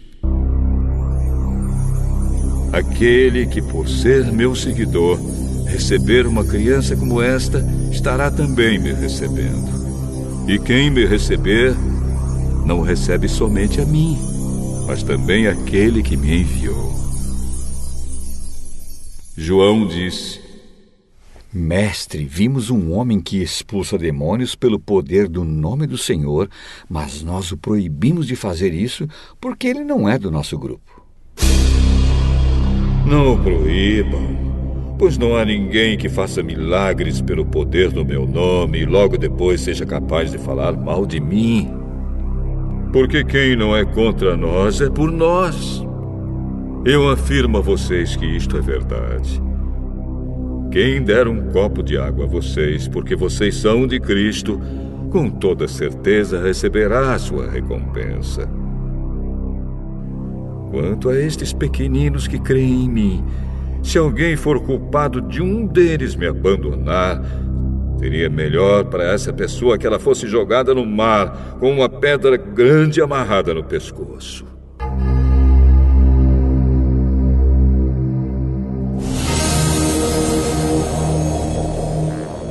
Se uma das suas mãos faz com que você peque, corte-a fora pois é melhor você entrar na vida eterna com uma só mão do que ter as duas e ir para o inferno, onde o fogo nunca se apaga. Ali os vermes que devoram não morrem e o fogo nunca se apaga. Se um dos seus pés faz com que você peque, corte-o fora pois é melhor você entrar na vida eterna aleijado do que ter os dois pés e ser jogado no inferno. Ali os vermes que devoram não morrem e o fogo nunca se apaga. Se um dos seus olhos faz com que você peque, arranque-o. Pois é melhor você entrar no reino de Deus com um olho só do que ter os dois e ser jogado no inferno Ali os vermes que devoram não morrem e o fogo nunca se apaga. Pois todas as pessoas serão purificadas pelo fogo, assim como os sacrifícios são purificados pelo sal. O sal é uma coisa útil, mas se perder o gosto, como é que vocês poderão lhe dar gosto de novo? Tenham sal em vocês mesmos e vivam em paz uns com os outros.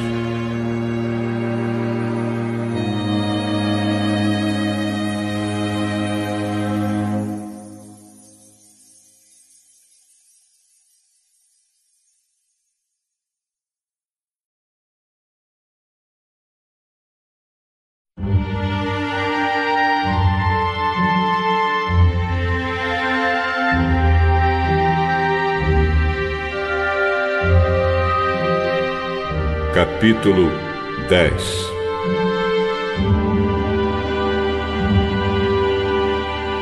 Jesus saiu daquele lugar e foi para a região da Judéia, que fica no lado leste do Rio Jordão. Uma grande multidão se ajuntou outra vez em volta dele. E ele ensinava todos, como era seu costume. Alguns fariseus, querendo conseguir uma prova contra ele, perguntaram: De acordo com a nossa lei, um homem pode mandar sua esposa embora?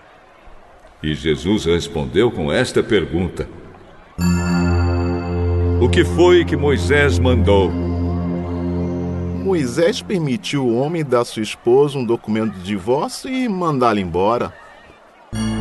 Moisés escreveu esse mandamento para vocês por causa da dureza dos seus corações. Mas no começo, quando foram criadas todas as coisas, foi dito: Deus os fez homem e mulher. Por isso o homem deixa o seu pai e a sua mãe para se unir com a sua mulher, e os dois se tornam uma só pessoa. Assim já não são duas pessoas, mas uma só. Portanto, que ninguém separe o que Deus uniu.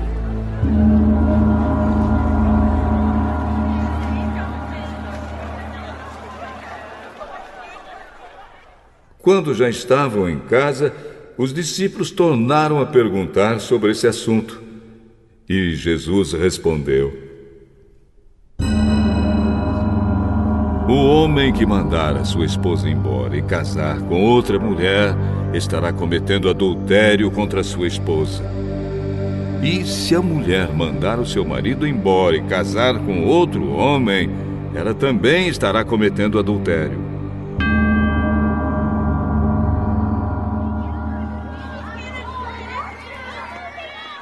Depois disso, algumas pessoas levaram suas crianças para que Jesus as abençoasse. Mas os discípulos repreenderam aquelas pessoas. Quando viu isso, Jesus não gostou e disse: Deixem que as crianças venham a mim e não proíbam que elas façam isso, pois o reino de Deus é das pessoas que são como estas crianças. Eu afirmo a vocês que isto é verdade. Quem não receber o reino de Deus como uma criança, nunca entrará nele. Então Jesus abraçou as crianças e as abençoou, pondo as mãos sobre elas. Quando Jesus estava saindo de viagem, um homem veio correndo, ajoelhou-se na frente dele e perguntou: Bom mestre, o que devo fazer para conseguir a vida eterna? Por que você me chama de bom? Só Deus é bom. E mais ninguém. Você conhece os mandamentos.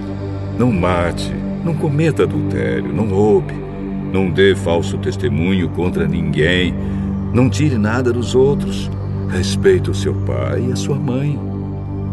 Mestre, Desde criança eu já tenho obedecido todos esses mandamentos.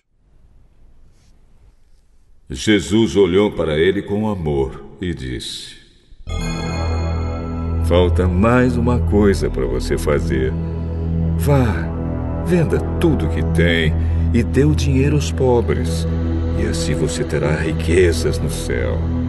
Depois venha e me siga. Quando o homem ouviu isso, fechou a cara e, porque era muito rico, foi embora triste. Jesus então olhou para os seus discípulos que estavam em volta dele e disse: ah, Como é difícil os ricos entrarem no reino de Deus. Quando ouviram isso, os discípulos ficaram espantados, mas Jesus continuou: meus filhos, como é difícil entrar no reino de Deus. É mais difícil um rico entrar no reino de Deus do que um camelo passar pelo fundo de uma agulha. Quando ouviram isso, os discípulos ficaram espantadíssimos e perguntavam uns aos outros: Então, Quem é que pode se salvar? Jesus olhou para eles e disse: Para os seres humanos isso não é possível, mas para Deus. Pois para Deus tudo é possível. Aí Pedro disse: Veja, nós deixamos tudo e seguimos o Senhor? Jesus respondeu: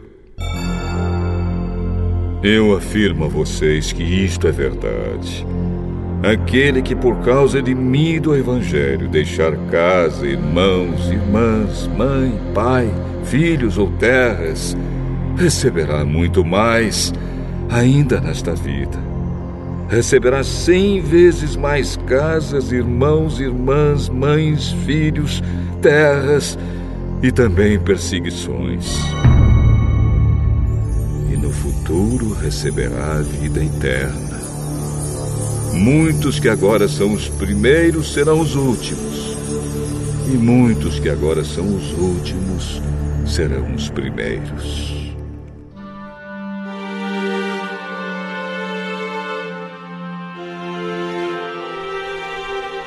Jesus e os discípulos iam pela estrada subindo para Jerusalém. Ele caminhava na frente e os discípulos, espantados, iam atrás dele. As outras pessoas que iam com eles estavam com medo. Então Jesus chamou outra vez os discípulos para um lado e começou a falar sobre o que ia acontecer com ele. Jesus disse: Escutem. Nós estamos indo para Jerusalém, onde o filho do homem será entregue aos chefes dos sacerdotes e aos mestres da lei. Eles o condenarão à morte e o entregarão aos não-judeus. Estes vão zombar dele, cuspir nele, bater nele e matá-lo. Mas três dias depois ele ressuscitará.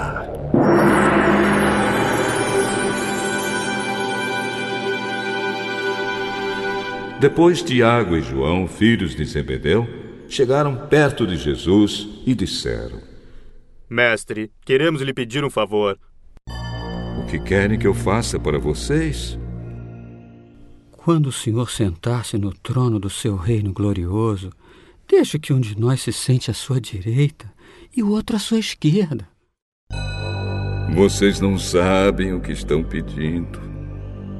Por acaso vocês podem beber o cálice que eu vou beber e podem ser batizados como eu vou ser batizado? Podemos. Podemos. De fato, vocês beberão o cálice que eu vou beber e receberão o batismo com que vou ser batizado. Mas eu não tenho direito de escolher quem vai sentar à minha direita e à minha esquerda.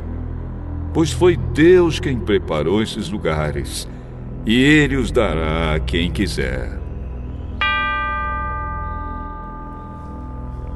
Quando os outros dez discípulos ouviram isso, começaram a ficar zangados com Tiago e João. Então Jesus chamou todos para perto de si e disse: Como vocês sabem, os governadores dos povos pagãos têm autoridade sobre eles e mandam neles. Mas entre vocês não pode ser assim. Pelo contrário, quem quiser ser importante, que sirva os outros. E quem quiser ser o primeiro, que seja o escravo de todos. Porque até o filho do homem não veio para ser servido, mas para servir e dar a sua vida para salvar muita gente.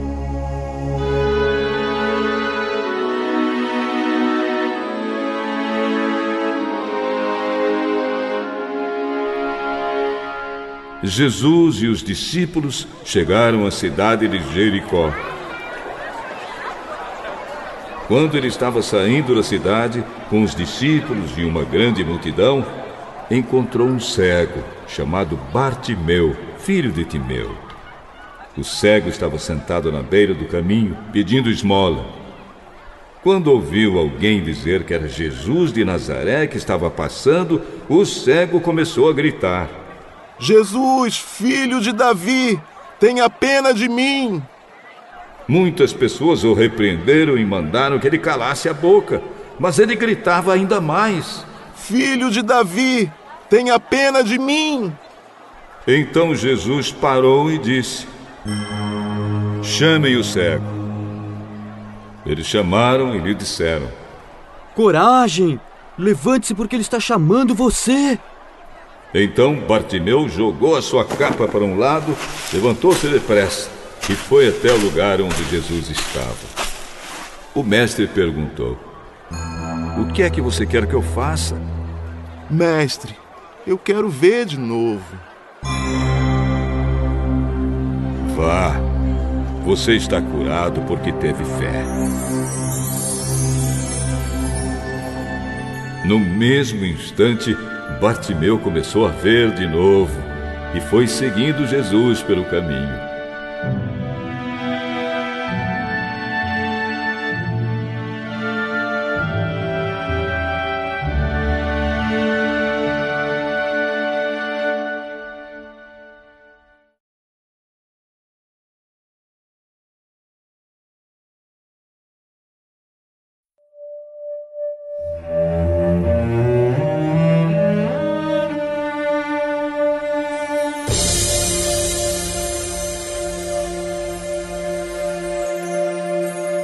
Capítulo 11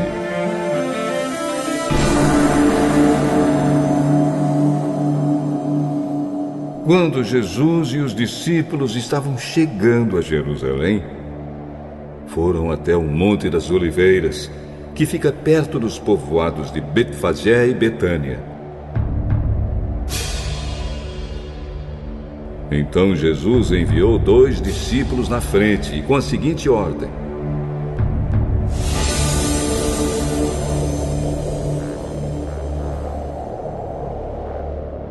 Vão até o povoado que fica ali adiante. Logo que vocês entrarem lá, encontrarão preso um jumentinho que ainda não foi montado. Desamarrem o animal e o tragam aqui.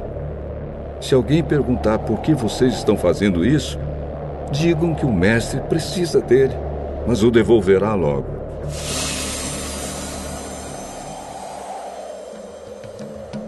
Eles foram e acharam o jumentinho na rua, amarrado perto da porta de uma casa. Quando estavam desamarrando o animal, algumas pessoas que estavam ali perguntaram: E o que, que vocês estão fazendo? Por que estão desamarrando o jumentinho? Eles responderam como Jesus havia mandado, e então aquelas pessoas deixaram que os dois discípulos levassem o animal. Eles levaram o jumentinho a Jesus e puseram sobre o animal as suas capas. Em seguida, Jesus o montou. Muitas pessoas estenderam suas capas no caminho e outras espalharam ramos que tinham cortado nos campos. Tanto os que iam na frente como os que vinham atrás começaram a gritar: Hosana a Deus! Que Deus abençoe aquele que vem em nome do Senhor. Que Deus abençoe o reino de Davi, o nosso Pai, o reino que está vindo. Hosana a Deus! Nas alturas do céu! Jesus entrou em Jerusalém, foi até o templo e olhou tudo em redor. Mas, como já era tarde, foi para o povoado de Betânia com os doze discípulos. No dia seguinte, quando eles estavam voltando de Betânia, Jesus teve fome. Viu de longe uma figueira cheia de folhas e foi até lá para ver se havia figos. Quando chegou perto, encontrou somente folhas, porque não era tempo de figos. Então disse à figueira: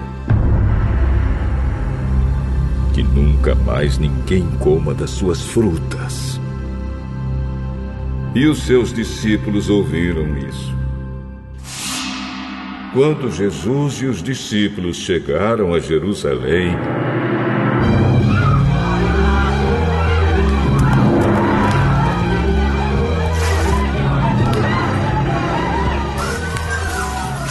Ele entrou no pátio do templo e começou a expulsar todos os que compravam e vendiam naquele lugar. Derrubou as mesas dos que trocavam dinheiro e as cadeiras dos que vendiam bombas. E não deixava ninguém atravessar o pátio do templo carregando coisas. E ele ensinava a todos assim. Nas Escrituras Sagradas está escrito que Deus disse o seguinte: A minha casa será chamada casa de oração para todos os povos. Mas vocês a transformaram no esconderijo de ladrões. Os chefes dos sacerdotes e os mestres da lei ouviram isso e começaram a procurar um jeito de matar Jesus. Mas tinham medo dele porque o povo admirava os seus ensinamentos.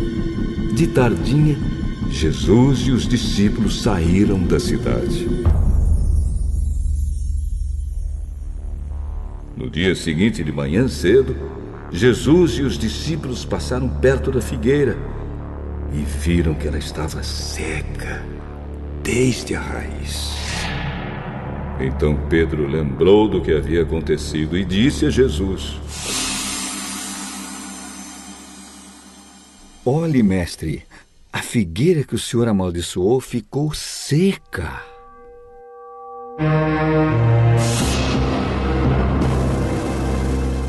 Tenham fé em Deus. Eu afirmo a vocês que isto é verdade. Vocês poderão dizer a este monte: levante-se e jogue-se no mar se não duvidarem no seu coração, mas crerem que vai acontecer o que disseram, então isso será feito. Por isso eu afirmo: quando vocês orarem e pedirem alguma coisa, creiam que já receberam. E assim tudo será dado a vocês. E quando estiverem orando, perdoem aqueles que os ofenderam para que o Pai de vocês que está no céu perdoe as ofensas de vocês. Se não perdoarem os outros, o Pai de vocês que está no céu também não perdoará as ofensas de vocês.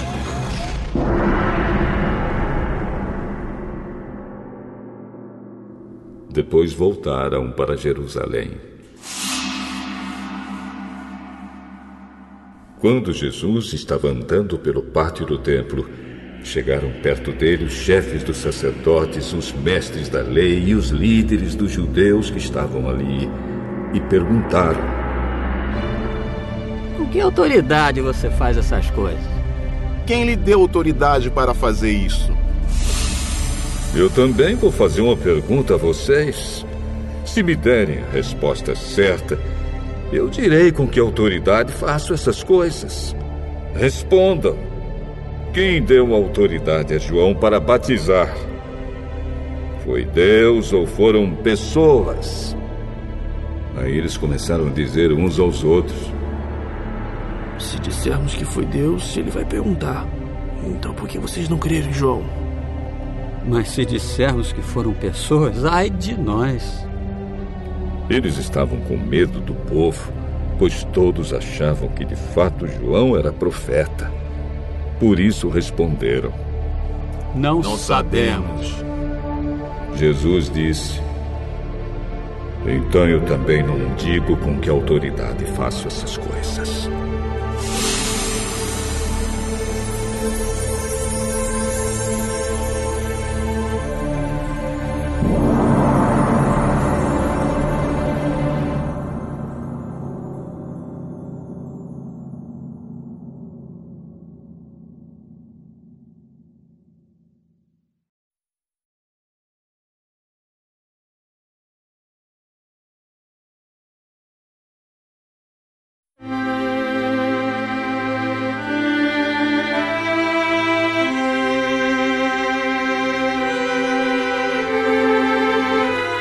Capítulo 12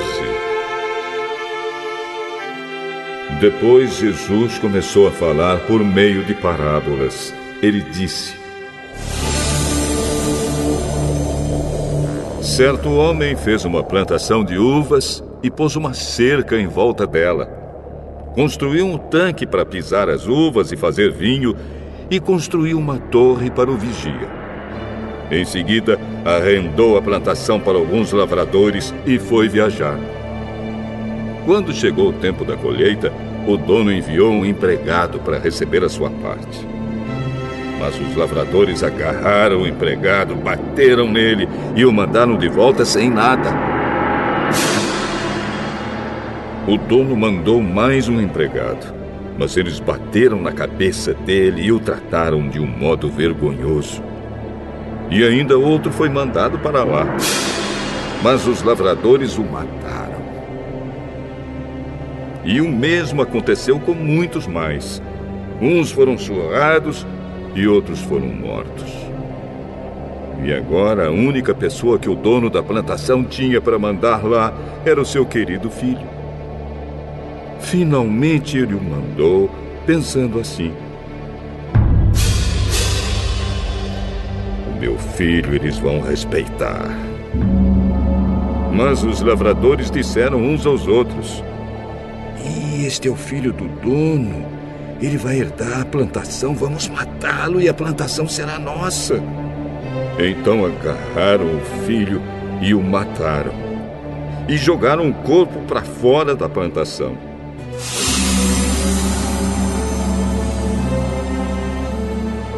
Aí Jesus perguntou: E agora? O que é que o dono da plantação vai fazer? Ele virá, matará aqueles homens e entregará a plantação a outros lavradores. Vocês não leram o que as Escrituras Sagradas dizem? A pedra que os construtores rejeitaram veio a ser a mais importante de todas. Isso foi feito pelo Senhor e é uma coisa maravilhosa.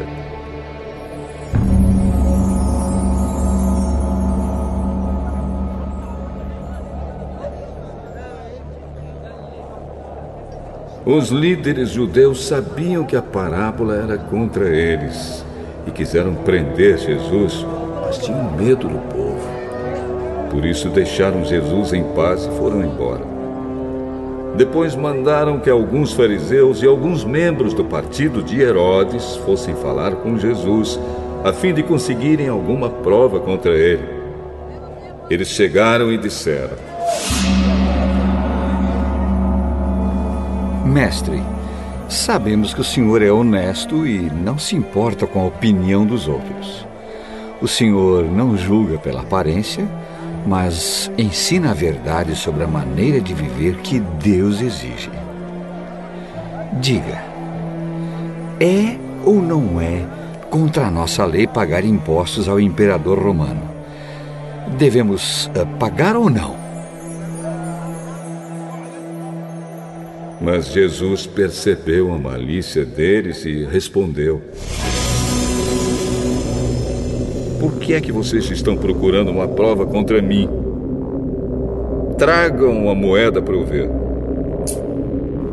Eles trouxeram e ele perguntou: De quem são o nome e a cara que estão gravados nesta moeda? São do imperador. Deem ao imperador o que é do imperador e deem a Deus o que é de Deus. E eles ficaram admirados com Jesus.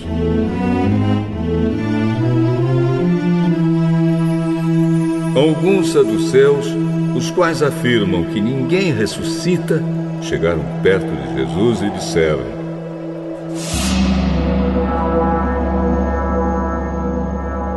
Mestre, Moisés escreveu para nós a seguinte lei se o homem morrer e deixar a esposa sem filhos, o irmão dele deve casar com a viúva para terem filhos, que serão considerados filhos do irmão que morreu. Acontece que havia sete irmãos. O mais velho casou e morreu sem deixar filhos. O segundo casou com a viúva e morreu sem deixar filhos. Aconteceu a mesma coisa com o terceiro. Afinal, os sete irmãos casaram com a mesma mulher e morreram sem deixar filhos. Depois de todos eles, a mulher também morreu. Portanto, no dia da ressurreição, quando todos os mortos tornarem a viver, de qual dos sete a mulher vai ser esposa? Pois todos eles casaram com ela. Jesus respondeu: Como vocês estão errados, não conhecendo nem as Escrituras sagradas, nem o poder de Deus. Pois quando os mortos ressuscitarem, serão como os anjos do céu, e ninguém casará. Vocês nunca leram no livro de Moisés o que está escrito sobre a ressurreição? Quando fala do espinheiro que estava em fogo, está escrito que Deus disse a Moisés: Eu sou o Deus de Abraão, o Deus de Isaque e o Deus de Jacó. E Deus não é Deus dos mortos, e sim dos vivos. Vocês estão completamente errados. Um mestre da lei que estava ali ouviu a discussão. Viu que Jesus tinha dado uma boa resposta e por isso perguntou: Qual é o mais importante de todos os mandamentos da lei? Jesus respondeu: É este. Escute, povo de Israel. O Senhor, nosso Deus, é o único Senhor. Ame o Senhor, seu Deus, com todo o coração, com toda a alma, com toda a mente e com todas as forças. E o segundo mais importante é este: ame os outros como você ama você mesmo. Não existe outro mandamento mais importante do que esses dois. Então o mestre da lei disse a Jesus: Muito bem, mestre. O senhor disse a verdade. Ele é o único Deus e não existe outro além dele. Devemos amar a Deus com todo o nosso coração, com toda a nossa mente e com todas as nossas forças. Ah, e também devemos amar os outros como amamos a nós mesmos. Pois é melhor obedecer esses dois mandamentos do que trazer animais para serem queimados no altar e oferecer outros sacrifícios a Deus. Jesus viu que o mestre da lei tinha respondido com sabedoria e disse: Você não está longe do reino de Deus.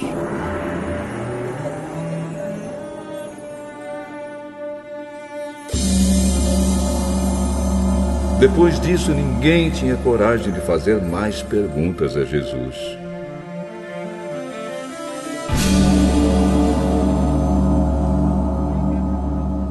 Quando Jesus estava ensinando no pátio do templo, perguntou: Como podem os mestres da lei ensinar que o Messias é descendente de Davi?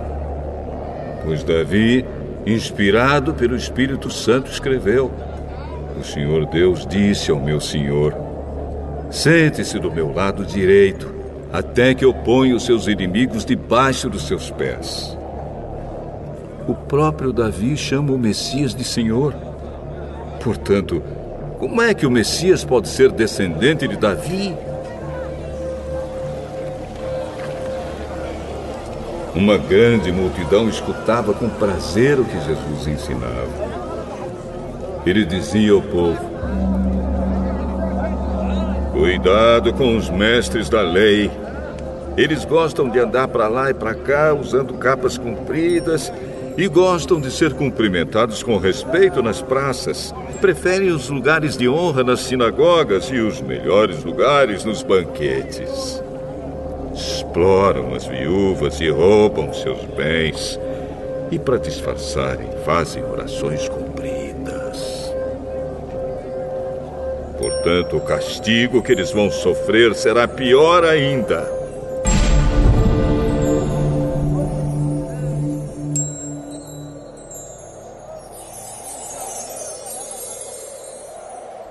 Jesus estava no pátio do templo sentado perto da caixa das ofertas, olhando com atenção as pessoas que punham dinheiro ali. Muitos ricos davam muito dinheiro. Então chegou uma viúva pobre e pôs na caixa duas moedinhas de pouco valor. Aí Jesus chamou os discípulos e disse: Eu afirmo a vocês que isto é verdade. Esta viúva pobre deu mais do que todos, porque os outros deram do que estava sobrando. Porém, ela, que é tão pobre, deu tudo o que tinha para viver.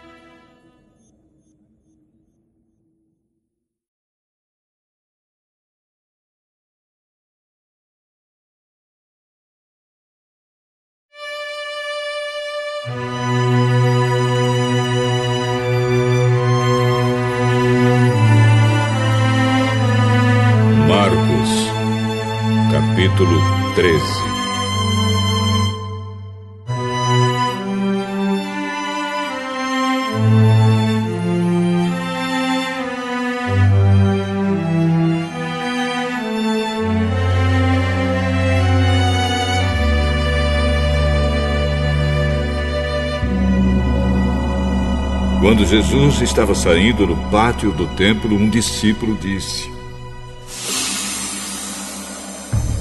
Mestre, veja que pedras e que edifícios impressionantes. Você está vendo estes enormes edifícios? Ah, Pois aqui não ficará uma pedra em cima da outra. Tudo será destruído. Jesus estava sentado no Monte das Oliveiras, olhando para o templo, quando Pedro, Tiago, João e André perguntaram a ele em particular: Conte para nós, quando é que isto vai acontecer? Que sinal haverá para mostrar quando é que todas essas coisas vão começar? Então Jesus começou a ensiná-los. Tomem cuidado para que ninguém engane vocês. Porque muitos vão aparecer fingindo ser eu e dizendo: Eu sou o Messias. E enganarão muitas pessoas. Não tenham medo quando ouvirem o barulho de batalhas ou notícias de guerras. Tudo isso vai acontecer, mas ainda não será o fim. Uma nação vai guerrear contra outra e um país atacará outro. Em vários lugares haverá tremores de terra e falta de alimentos. Essas coisas serão como as primeiras dores de parto. Vocês precisam ter cuidado, porque serão presos e levados aos tribunais e serão chicoteados nas sinagogas. Por serem meus seguidores, vocês serão levados aos governadores e reis para serem julgados e falarão a eles sobre o Evangelho.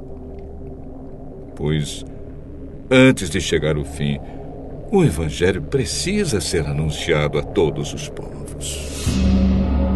Quando prenderem e entregarem vocês às autoridades, não fiquem preocupados antes da hora com o que irão dizer. Quando chegar o momento, digam o que Deus der a vocês para dizer. Porque as palavras que disserem não serão de vocês mesmos, mas virão do Espírito Santo. Muitos entregarão seus próprios irmãos para serem mortos, e os pais entregarão os filhos. E os filhos ficarão contra os pais e os matarão. Todos odiarão vocês por serem meus seguidores, mas quem ficar firme até o fim será salvo.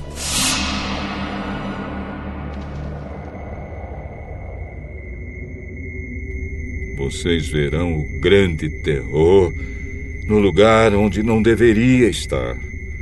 Então, os que estiverem na região da Judéia, que fujam para os montes. Quem estiver em cima da sua casa, no terraço, que fuja logo e não entre para pegar nada. E quem estiver no campo, que não volte para casa a fim de buscar as suas roupas. Ai das mulheres grávidas e das mães com criancinhas naqueles dias. Orem a Deus para que isso não aconteça no inverno. Porque naqueles dias haverá um sofrimento tão grande como nunca houve desde que Deus criou o mundo. E nunca mais acontecerá uma coisa igual. Porém, o Senhor diminuiu esse tempo de sofrimento. Se não fosse assim, ninguém seria salvo. Mas, por causa do povo que Deus escolheu para salvar, esse tempo já foi diminuído.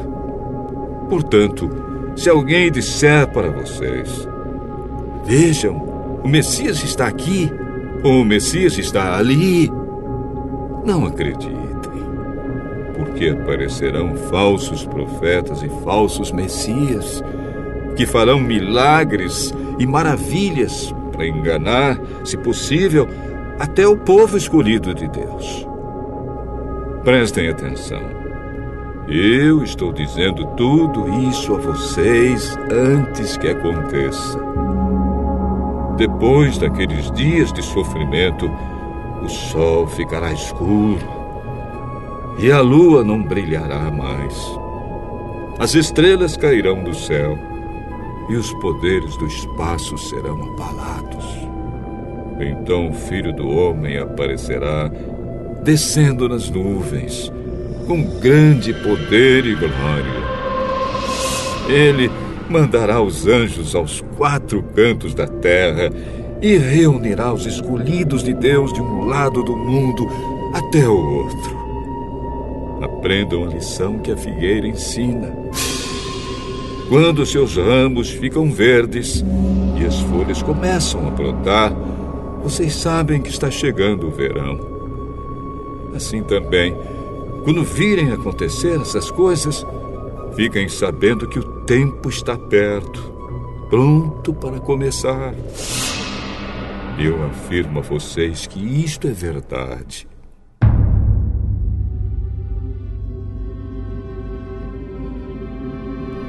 Essas coisas vão acontecer antes de morrerem todos os que agora estão vivos. O céu e a terra desaparecerão, mas as minhas palavras ficarão para sempre. Mas ninguém sabe nem o dia, nem a hora em que tudo isso vai acontecer, nem os anjos do céu, nem o filho, mas somente o Pai. Vigiem e fiquem alertas, pois vocês não sabem quando chegará a hora.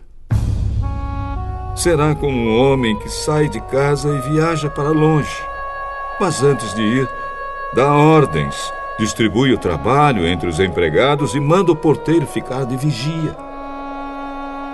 Então, vigiem, pois vocês não sabem quando o dono da casa vai voltar.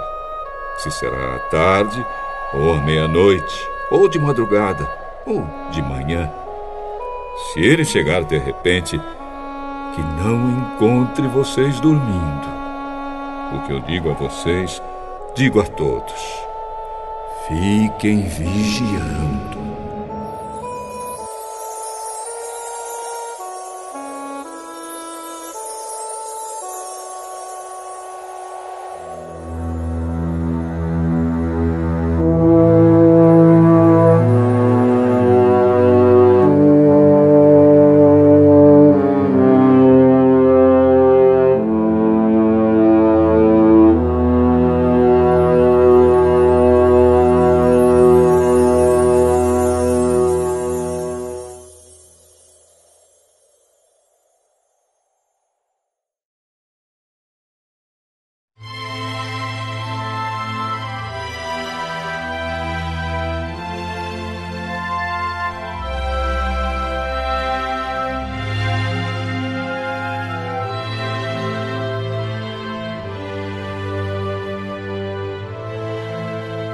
Capítulo 14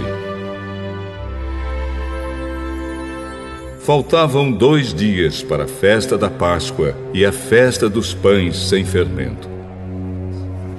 Os chefes dos sacerdotes e os mestres da lei procuravam um jeito de prender Jesus em segredo e matá-lo. Eles diziam: é, Não vamos fazer isso durante a festa, para não haver uma revolta no meio do povo.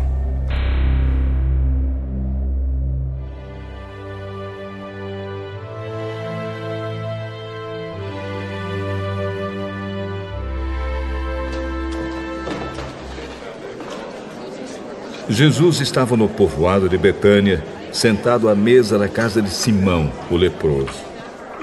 Então uma mulher chegou com um frasco feito de alabastro, cheio de perfume de nardo puro, muito caro.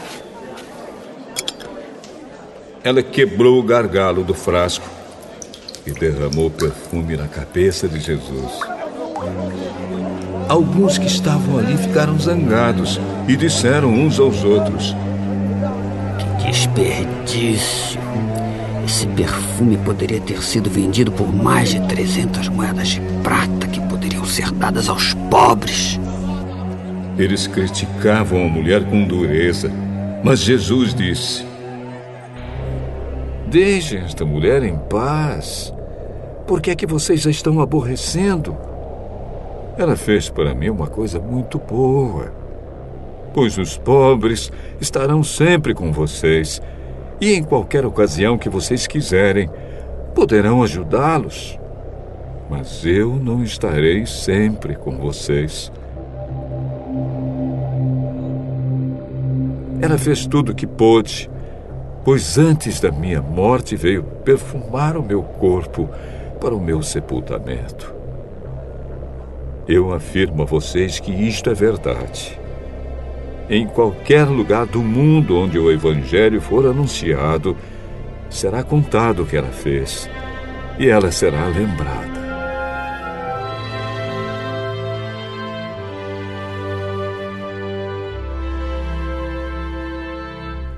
Judas Iscariotes, que era um dos doze discípulos, foi falar com os chefes dos sacerdotes para combinar como entregaria Jesus a eles. Quando ouviram o que ele disse, eles ficaram muito contentes e prometeram dar dinheiro a ele. Assim, Judas começou a procurar uma oportunidade para entregar Jesus.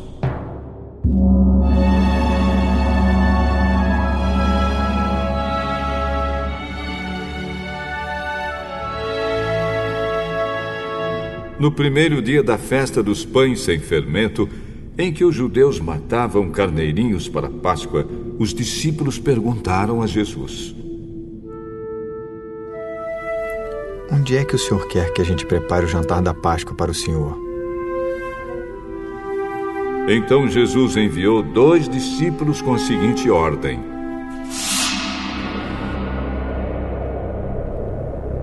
Vão até a cidade. Lá irá se encontrar com vocês um homem que estará carregando um pote de água.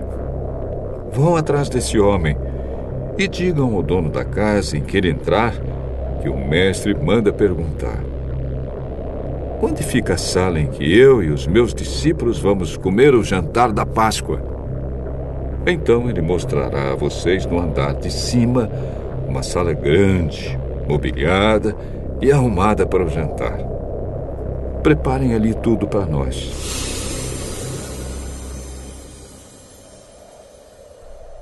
Os dois discípulos foram até a cidade e encontraram tudo como Jesus tinha dito. Então prepararam o jantar da Páscoa. Quando anoiteceu, Jesus chegou com os doze discípulos. Enquanto estavam à mesa, no meio do jantar, ele disse: Eu afirmo a vocês que isto é verdade. Um de vocês que está comendo comigo vai me trair. Eles ficaram tristes e um por um começaram a perguntar: O senhor não está achando que sou eu, está? Sou eu? Eu, senhor? Serei eu? Eu não. É um de vocês. É o que está comendo no mesmo prato que eu. Pois o filho do homem vai morrer da maneira como dizem as Escrituras Sagradas. Mas ai daquele que está traindo o filho do homem. Seria melhor para ele nunca ter nascido.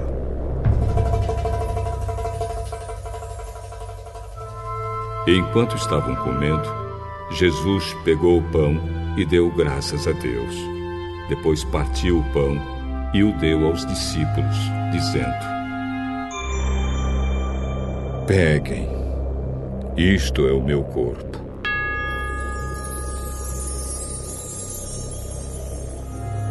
Em seguida, pegou o cálice de vinho e agradeceu a Deus. Depois passou o cálice aos discípulos e todos beberam do vinho. Então Jesus disse: Isto é o meu sangue, que é derramado em favor de muitos. O sangue que garante a aliança feita por Deus com o seu povo.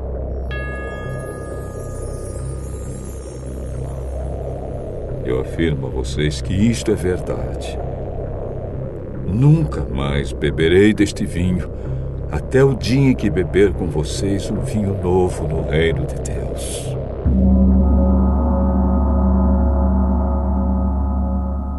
Então eles cantaram canções de louvor e foram para o Monte das Oliveiras.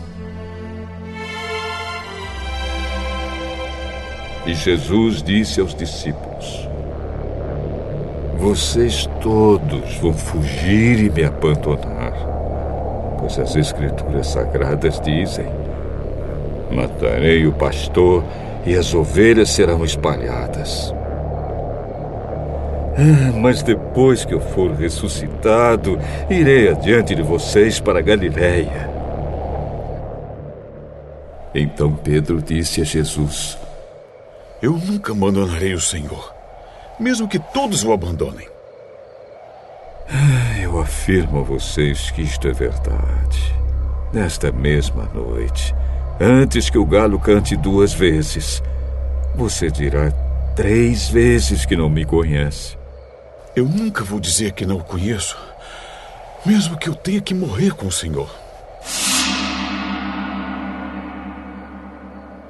E todos os outros discípulos disseram a mesma coisa.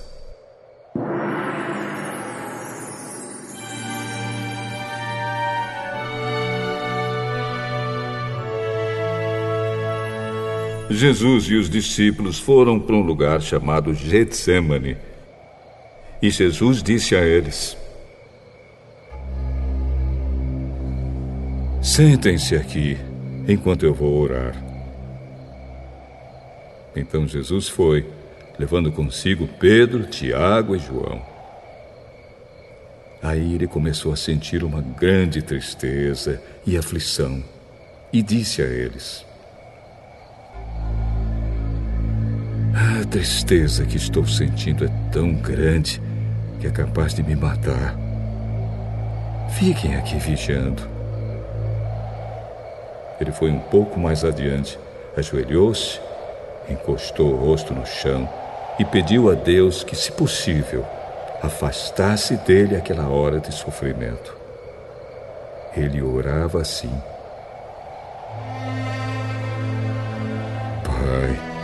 meu Pai, tu podes fazer todas as coisas.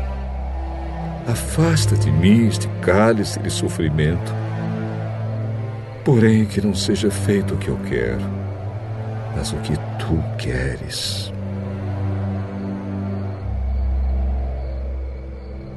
Depois voltou e encontrou os três discípulos dormindo. Então disse a Pedro: Simão, você está dormindo. Será que não pode vigiar nem uma hora?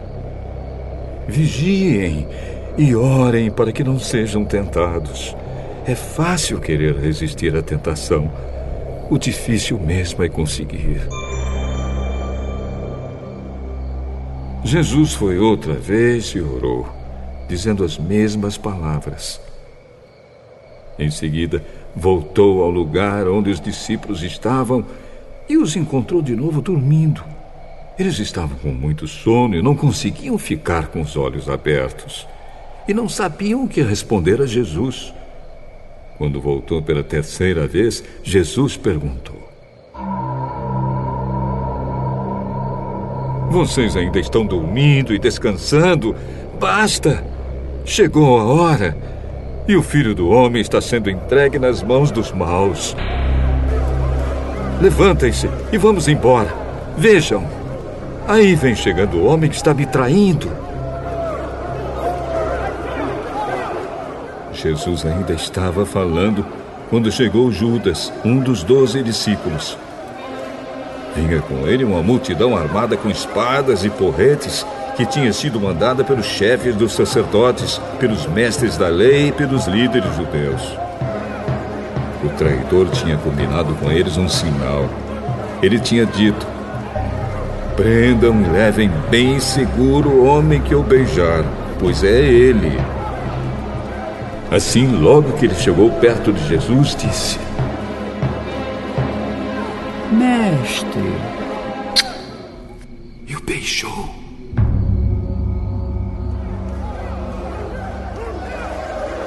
Então eles pegaram Jesus e o prenderam. Mas um dos que estavam ali tirou a espada, atacou o empregado do grande sacerdote e cortou uma orelha dele. Então Jesus disse para aquela gente: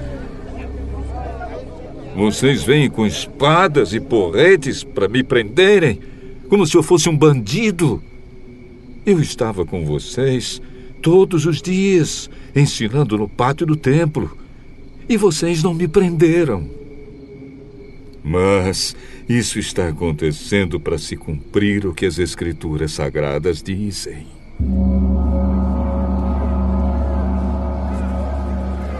Então todos os discípulos abandonaram Jesus e fugiram. Um jovem, enrolado num lençol, seguia Jesus. Alguns tentaram prendê-lo, mas ele largou o lençol e fugiu nu. Em seguida, levaram Jesus até a casa do grande sacerdote, onde estavam reunidos os chefes dos sacerdotes, alguns líderes dos judeus e alguns mestres da lei. Pedro seguiu Jesus de longe e entrou no pátio da casa do grande sacerdote. Ele sentou-se perto do fogo com os guardas para se esquentar. Os chefes dos sacerdotes e todo o conselho superior estavam procurando encontrar alguma acusação contra Jesus a fim de o condenarem à morte. Mas não conseguiram nenhuma. Muitos diziam mentiras contra ele, mas as suas histórias não combinavam umas com as outras. Alguns se levantaram e acusaram Jesus com mentiras. É, nós ouvimos quando ele disse: Vou destruir esse templo que foi construído por seres humanos, e em três dias levantarei outro que não será construído por seres humanos. Mesmo assim, as suas histórias não combinavam umas com as outras. Aí o grande sacerdote se levantou no meio de todos e perguntou a Jesus: Você não vai se defender dessa acusação? Mas Jesus ficou calado e não respondeu nada. Então o grande sacerdote tornou a perguntar: Você é o Messias, o filho do Deus bendito? Sou. E vocês verão o filho do homem sentado do lado direito do Deus Todo-Poderoso e descendo com as nuvens do céu. Aí o grande sacerdote rasgou as suas próprias roupas e disse: Não precisamos mais de testemunhas. Vocês ouviram essa blasfêmia contra Deus. Então, o que resolvem? Todos estavam contra Jesus. E aí o condenaram à morte. Então alguns começaram a cuspir nele, cobriam o rosto dele, davam bofetadas nele e perguntavam: Quem foi que bateu em você, hein? Adivinhe. E também os guardas o pegaram e lhe deram bofetadas.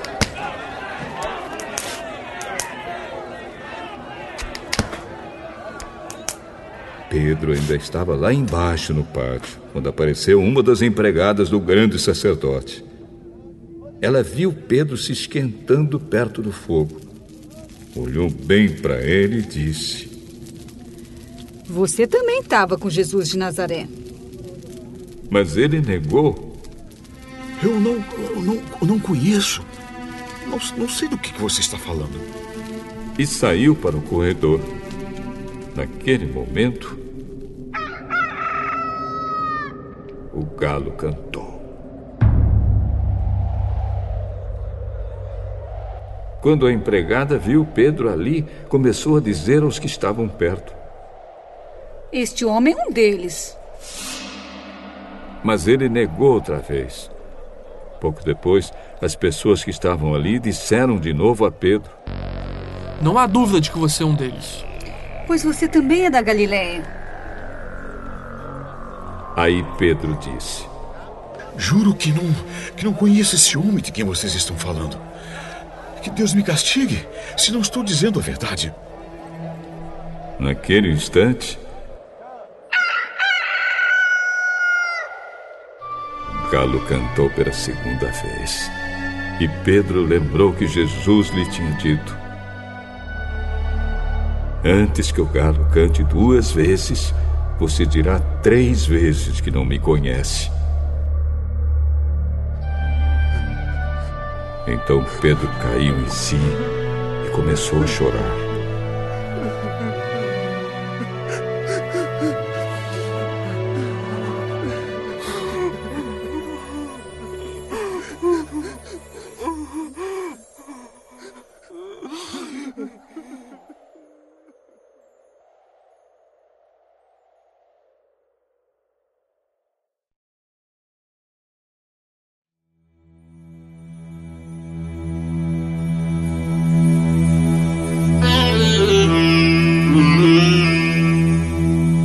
Capítulo 15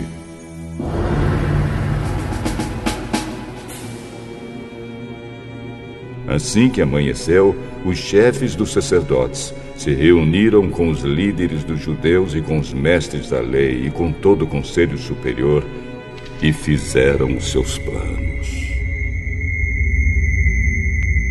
Eles amarraram Jesus e o levaram. E o entregaram a Pilatos. Você é o rei dos judeus? Quem está dizendo isso é o Senhor. E os chefes dos sacerdotes faziam muitas acusações contra ele. Então Pilatos fez outra pergunta. Você não vai responder? Veja quantas acusações estão fazendo contra você Porém, Jesus não disse mais nada. E Pilatos ficou muito admirado com isso.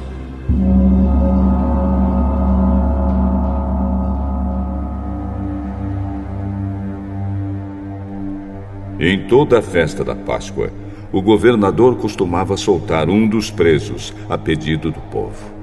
Naquela ocasião, um homem chamado Barrabás estava preso na cadeia junto com alguns homens que tinham matado algumas pessoas numa revolta. A multidão veio e começou a pedir que, como era o costume, Pilatos libertasse um preso. Vocês querem que eu solte para vocês o rei dos judeus? Ele sabia muito bem que os chefes dos sacerdotes tinham inveja de Jesus e que era por isso que o haviam entregado a ele. Mas os chefes dos sacerdotes atiçaram o povo para que pedisse a Pilatos que, em vez de soltar Jesus, ele soltasse Barrabás.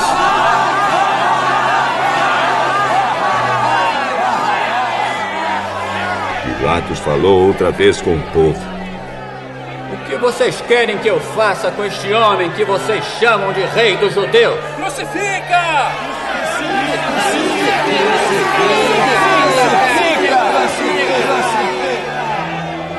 Que crime ele cometeu? Crucifica!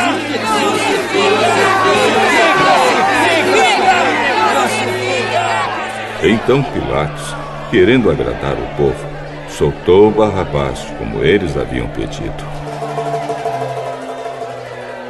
Depois mandou chicotear Jesus e o entregou para ser crucificado.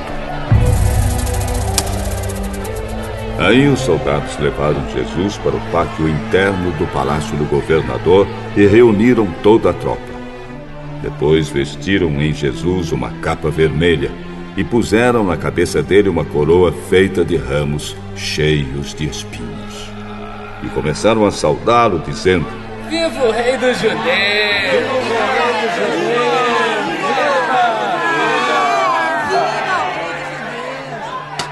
Batiam na cabeça dele com um bastão, cuspiam nele e se ajoelhavam, fingindo que o estavam adorando. Depois de terem caçoado dele, tiraram a capa vermelha e o vestiram com as suas próprias roupas. Em seguida o levaram para fora a fim de o crucificarem.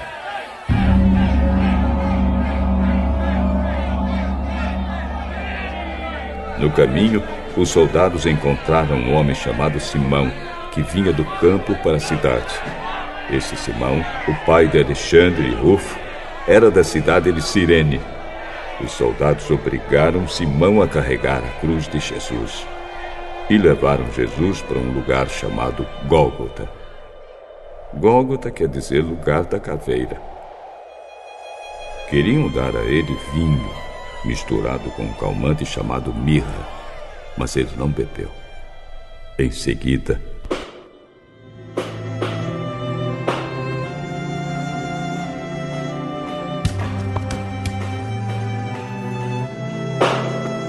os soldados o crucificaram. E repartiram as suas roupas entre si, tirando a sorte com dados para ver qual seria a parte de cada um. Eram nove horas da manhã quando crucificaram Jesus. Puseram em cima da cruz uma tabuleta onde estava escrito como acusação contra ele: O Rei dos Judeus. Com Jesus, crucificaram também dois ladrões, um à sua direita e o outro à sua esquerda. Assim se cumpriu o que as Escrituras Sagradas dizem. Ele foi tratado como se fosse um criminoso.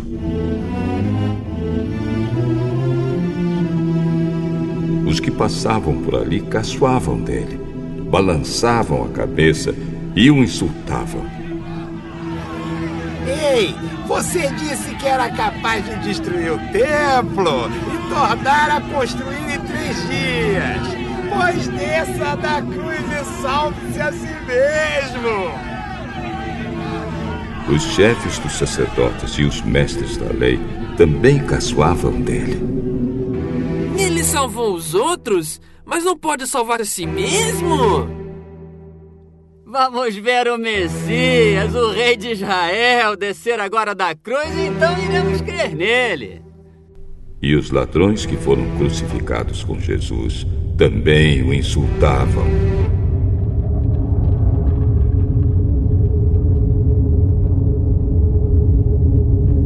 Ao meio-dia começou a escurecer e toda a terra ficou três horas na escuridão. Às três horas da tarde, Jesus gritou bem alto: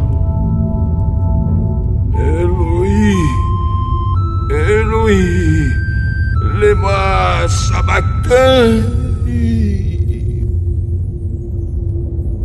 Essas palavras querem dizer: Meu Deus, meu Deus, por que me abandonaste? Algumas pessoas que estavam ali ouviram isso. Escutem, ele está chamando Elias. Alguém correu e molhou uma esponja em vinho comum, pôs na ponta de um bastão, deu para Jesus beber e disse: Esperem. Vamos ver se Elias vem tirá-lo da cruz.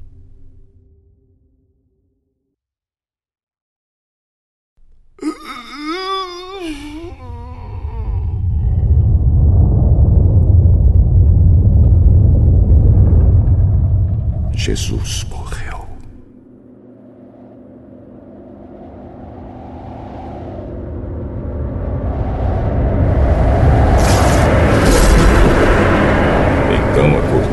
templo se rasgou em dois pedaços, de cima até embaixo.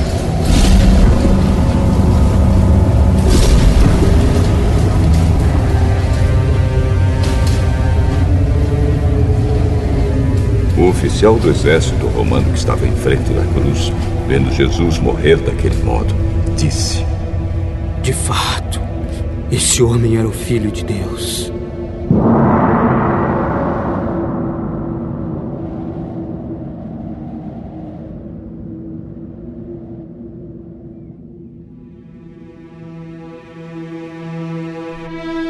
Algumas mulheres também estavam ali, olhando de longe. Entre elas estavam Maria Madalena, Salomé e Maria, que era mãe de José e de Tiago, o mais moço. Essas mulheres tinham acompanhado e ajudado Jesus quando ele estava na Galiléia. Além dessas, estavam ali muitas outras mulheres que tinham ido com ele para Jerusalém.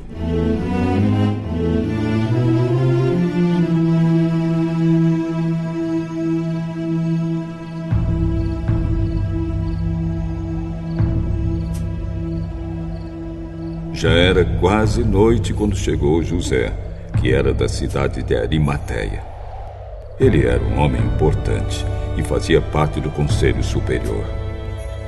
José também esperava a vinda do reino de Deus. Era o dia da preparação, isto é, a véspera do sábado. Por isso José, tomando coragem, foi falar com Pilatos e pediu o corpo de Jesus. Pilatos ficou admirado quando soube que Jesus já estava morto. Chamou o oficial romano e perguntou se fazia muito tempo que Jesus tinha morrido. Depois de receber a informação do oficial, Pilatos entregou a José o corpo de Jesus.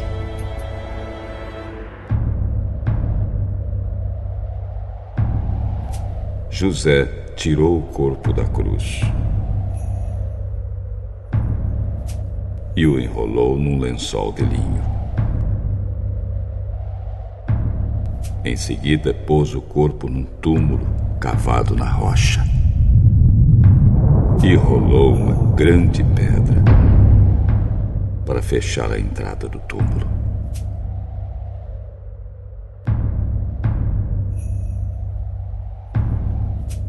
Maria Madalena e Maria, a mãe de José, estavam olhando e viram onde o corpo de Jesus foi colocado.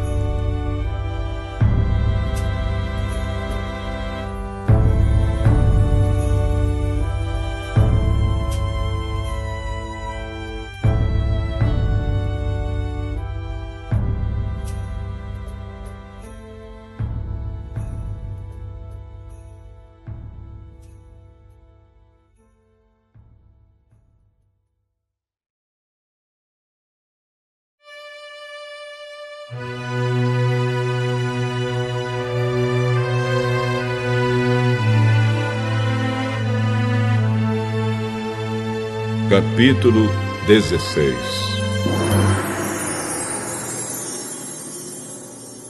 Depois que terminou o sábado, Maria Madalena, Salomé e Maria, a mãe de Tiago, compraram perfumes para perfumar o corpo de Jesus. No domingo, bem cedo, ao nascer do sol, elas foram ao túmulo. No caminho, perguntavam umas às outras: Quem vai tirar para nós a pedra que fecha a entrada do túmulo? Elas diziam isso porque a pedra era muito grande. Mas quando olharam, viram que ela já havia sido tirada.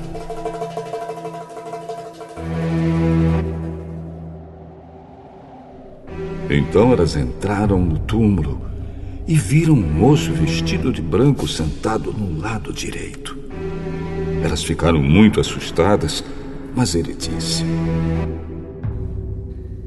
Não se assustem. Sei que vocês estão procurando Jesus de Nazaré, que foi crucificado. Mas ele não está aqui, pois já foi ressuscitado. Vejam o lugar onde ele foi posto.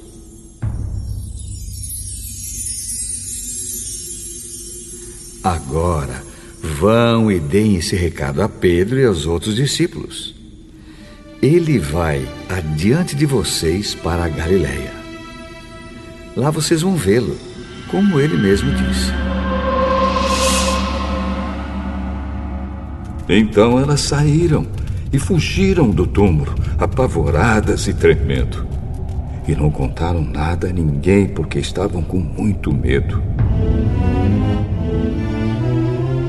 Jesus ressuscitou no domingo bem cedo e apareceu primeiro a Maria Madalena, de quem havia expulsado sete demônios.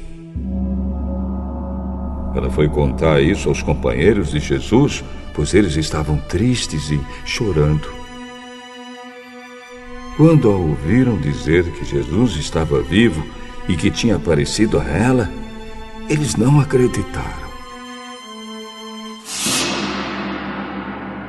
Depois disso, Jesus se apresentou com outra aparência a dois discípulos que iam caminhando para o campo.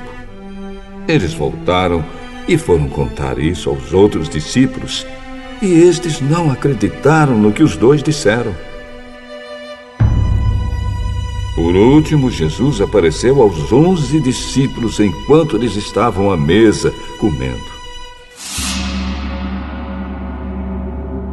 Ele os repreendeu por não terem fé e por teimarem em não acreditar no que haviam contado os que o tinham visto ressuscitado. Vão pelo mundo inteiro e anunciem o Evangelho a todas as pessoas. Quem crer e for batizado será salvo, mas quem não crer será condenado. Aos que crerem, será dado o poder de fazer estes milagres: expulsar demônios pelo poder do meu nome e falar novas línguas. Se pegarem em cobras ou beberem algum veneno, não sofrerão nenhum mal. E quando puserem as mãos sobre os doentes, estes ficarão curados.